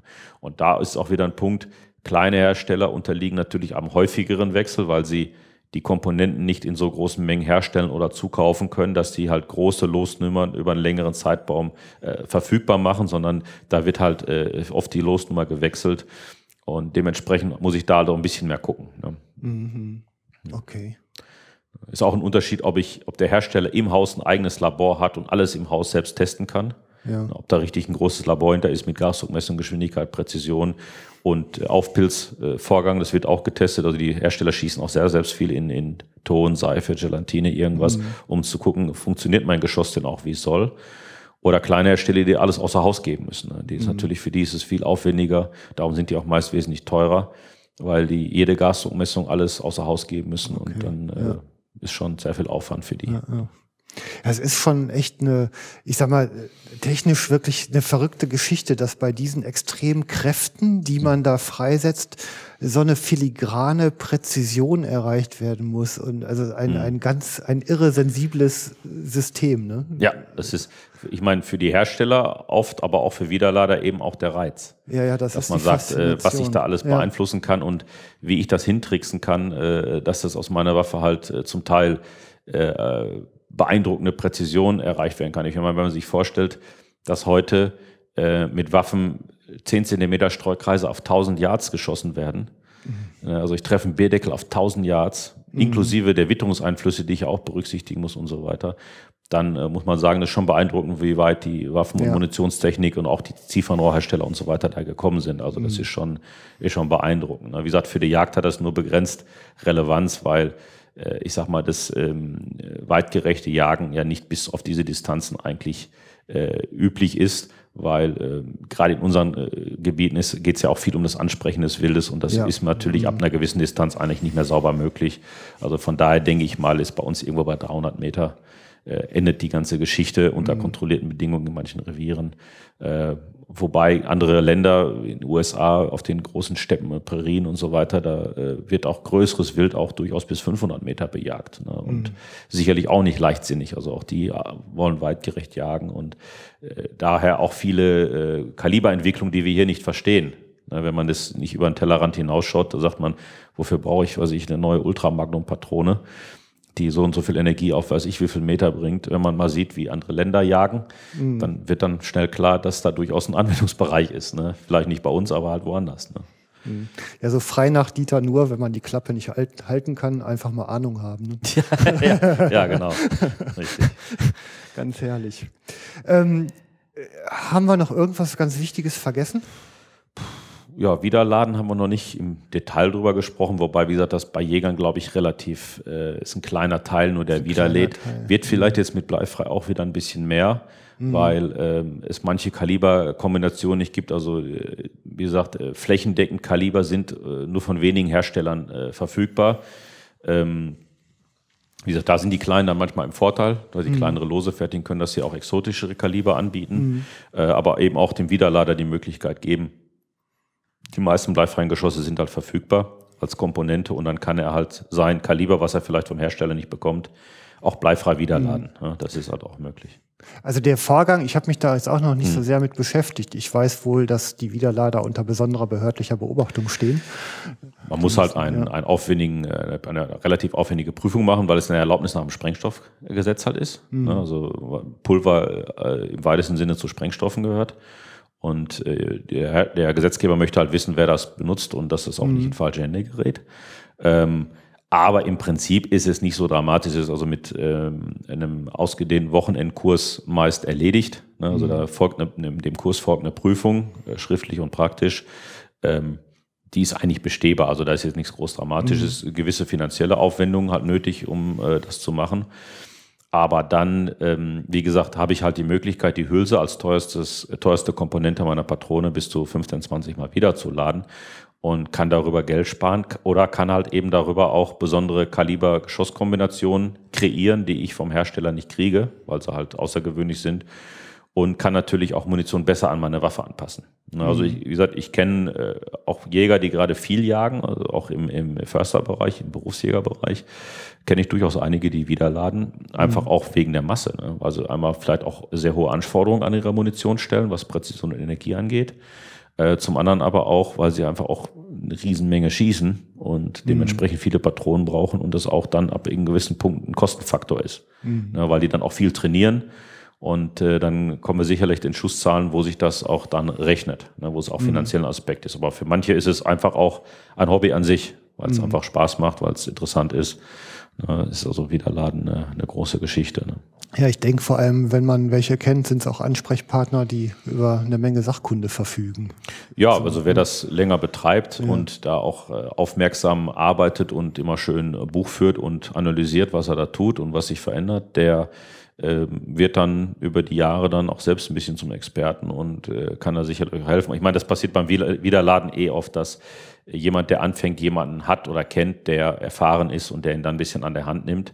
Weil im Kurs ist wie beim Autoführerschein, im Kurs lernt man die, die Basis, aber das richtige, mhm. äh, das richtige Erlernen passiert auch durch die Praxis, ne, durch, am besten durch erfahrene äh, Kollegen oder Freunde, die einem da an die Hand nehmen und helfen, da was auf die Beine zu stellen. Ne. Aber wie gesagt, bei, bei Jägern äh, doch eher ein kleiner Teil, die wieder laden. Ne. Mhm. Ja, ein paar sind schon immer wieder dabei. Ne? Ja. Also ich kenne ja, wie gesagt. Ja. ja, schön. Ähm, also mein Zettel ist durch. Ist auf deinem noch was? Die sind nicht ganz synchron, unsere Zettel. Ja, das macht nichts. Also wir haben das, glaube ich, ganz gut hingekriegt. Nee, also ich wüsste jetzt nicht, was noch besprochen. Man kann mhm. natürlich jedes einzelne Thema noch weiter ins Detail vorantreiben. Ähm, ich hoffe, wir haben äh, mehr äh, Erhellung gebracht als Verwirrung. ähm, und äh, wie gesagt, äh, als, als, als, äh, als Hilfestellung kann man eigentlich nur sagen, nicht ver verunsichern lassen von der ganzen Theorie, einfach mal in Ruhe äh, sich die Daten seiner Patronen äh, mal einmal genau angucken mhm. mit einem gesunden Menschenverstand und äh, dann werden auch viele Zusammenhänge eigentlich relativ schnell klar. Ne? Also ja. man, man sollte das nicht wie ein rotes Tuch sehen, dass man da mhm. äh, gleich aus Angst vor Informationsflut oder Überflutung abbricht und abblockt, sondern äh, mhm. sich mal einfach anschaut, was, was habe ich da eigentlich, was tue ich da eigentlich. Und ähm, dann äh, gibt es auch den gewünschten Jagderfolg, weil letztendlich ist es ja so, ich sag mal, als, als Hersteller hat man dann seinen Job gemacht, wenn ich auf der Kanzel sitzen kann und muss an nichts anderes denken als an meine Jagd und habe diesen Treffpunkt Lage und Geschosswirkung und alles ausgeblendet. Dann, mhm. dann erst habe ich als Hersteller meinen Job gut gemacht, weil das ist ja letztendlich, was wir wollen. Ne? Dass ja. wir uns vorher Gedanken machen, damit wir dann hinterher die Jagd völlig genießen können und uns auf die wichtigen Sachen auf der mhm. Jagd konzentrieren können. Und äh, wie gesagt, dafür ist es wert, so ein bisschen Arbeit vorher reinzustecken. Dann hat man hinterher mehr Spaß dran. Ja, absolut. Ja, ein schönes Schlusswort. Ja. Da will ich auch gar nicht mehr viel zerreden. Ja, alles klar. ja, dann dir, lieber Jens, herzlichen Dank für den ja. tiefen Einblick in, in, diese hochspannende Materie. Ja, ich danke dir für die für die zur Verfügung stellen dieses dieses äh, Jagdfunks, damit halt äh, dieses Wissen, was halt nicht immer so frei verfügbar ist für viele, noch mehr Leuten zugänglich wird mhm. und dass das schön weitergeht und dadurch eben halt wir alle besser und entspannter jagen können. Ja, freut sich her. Und mir macht es einen Riesenspaß. Ich ja. kriege ja hier kostenlose Privatkurse. das ist ganz toll. Ja, ist ja. ja, Anmerkungen zur Sendung, wie immer gerne in die Kommentare. Ähm, Jens und ich werden dann natürlich auch gerne dann noch zu Fragen Stellung nehmen, was da angeht. Ja. Und ja, euch vielen Dank fürs Zuhören und demnächst dann wieder weiter hier beim Jagdfunk. Tschüss zusammen. Ja, tschüss. Ja.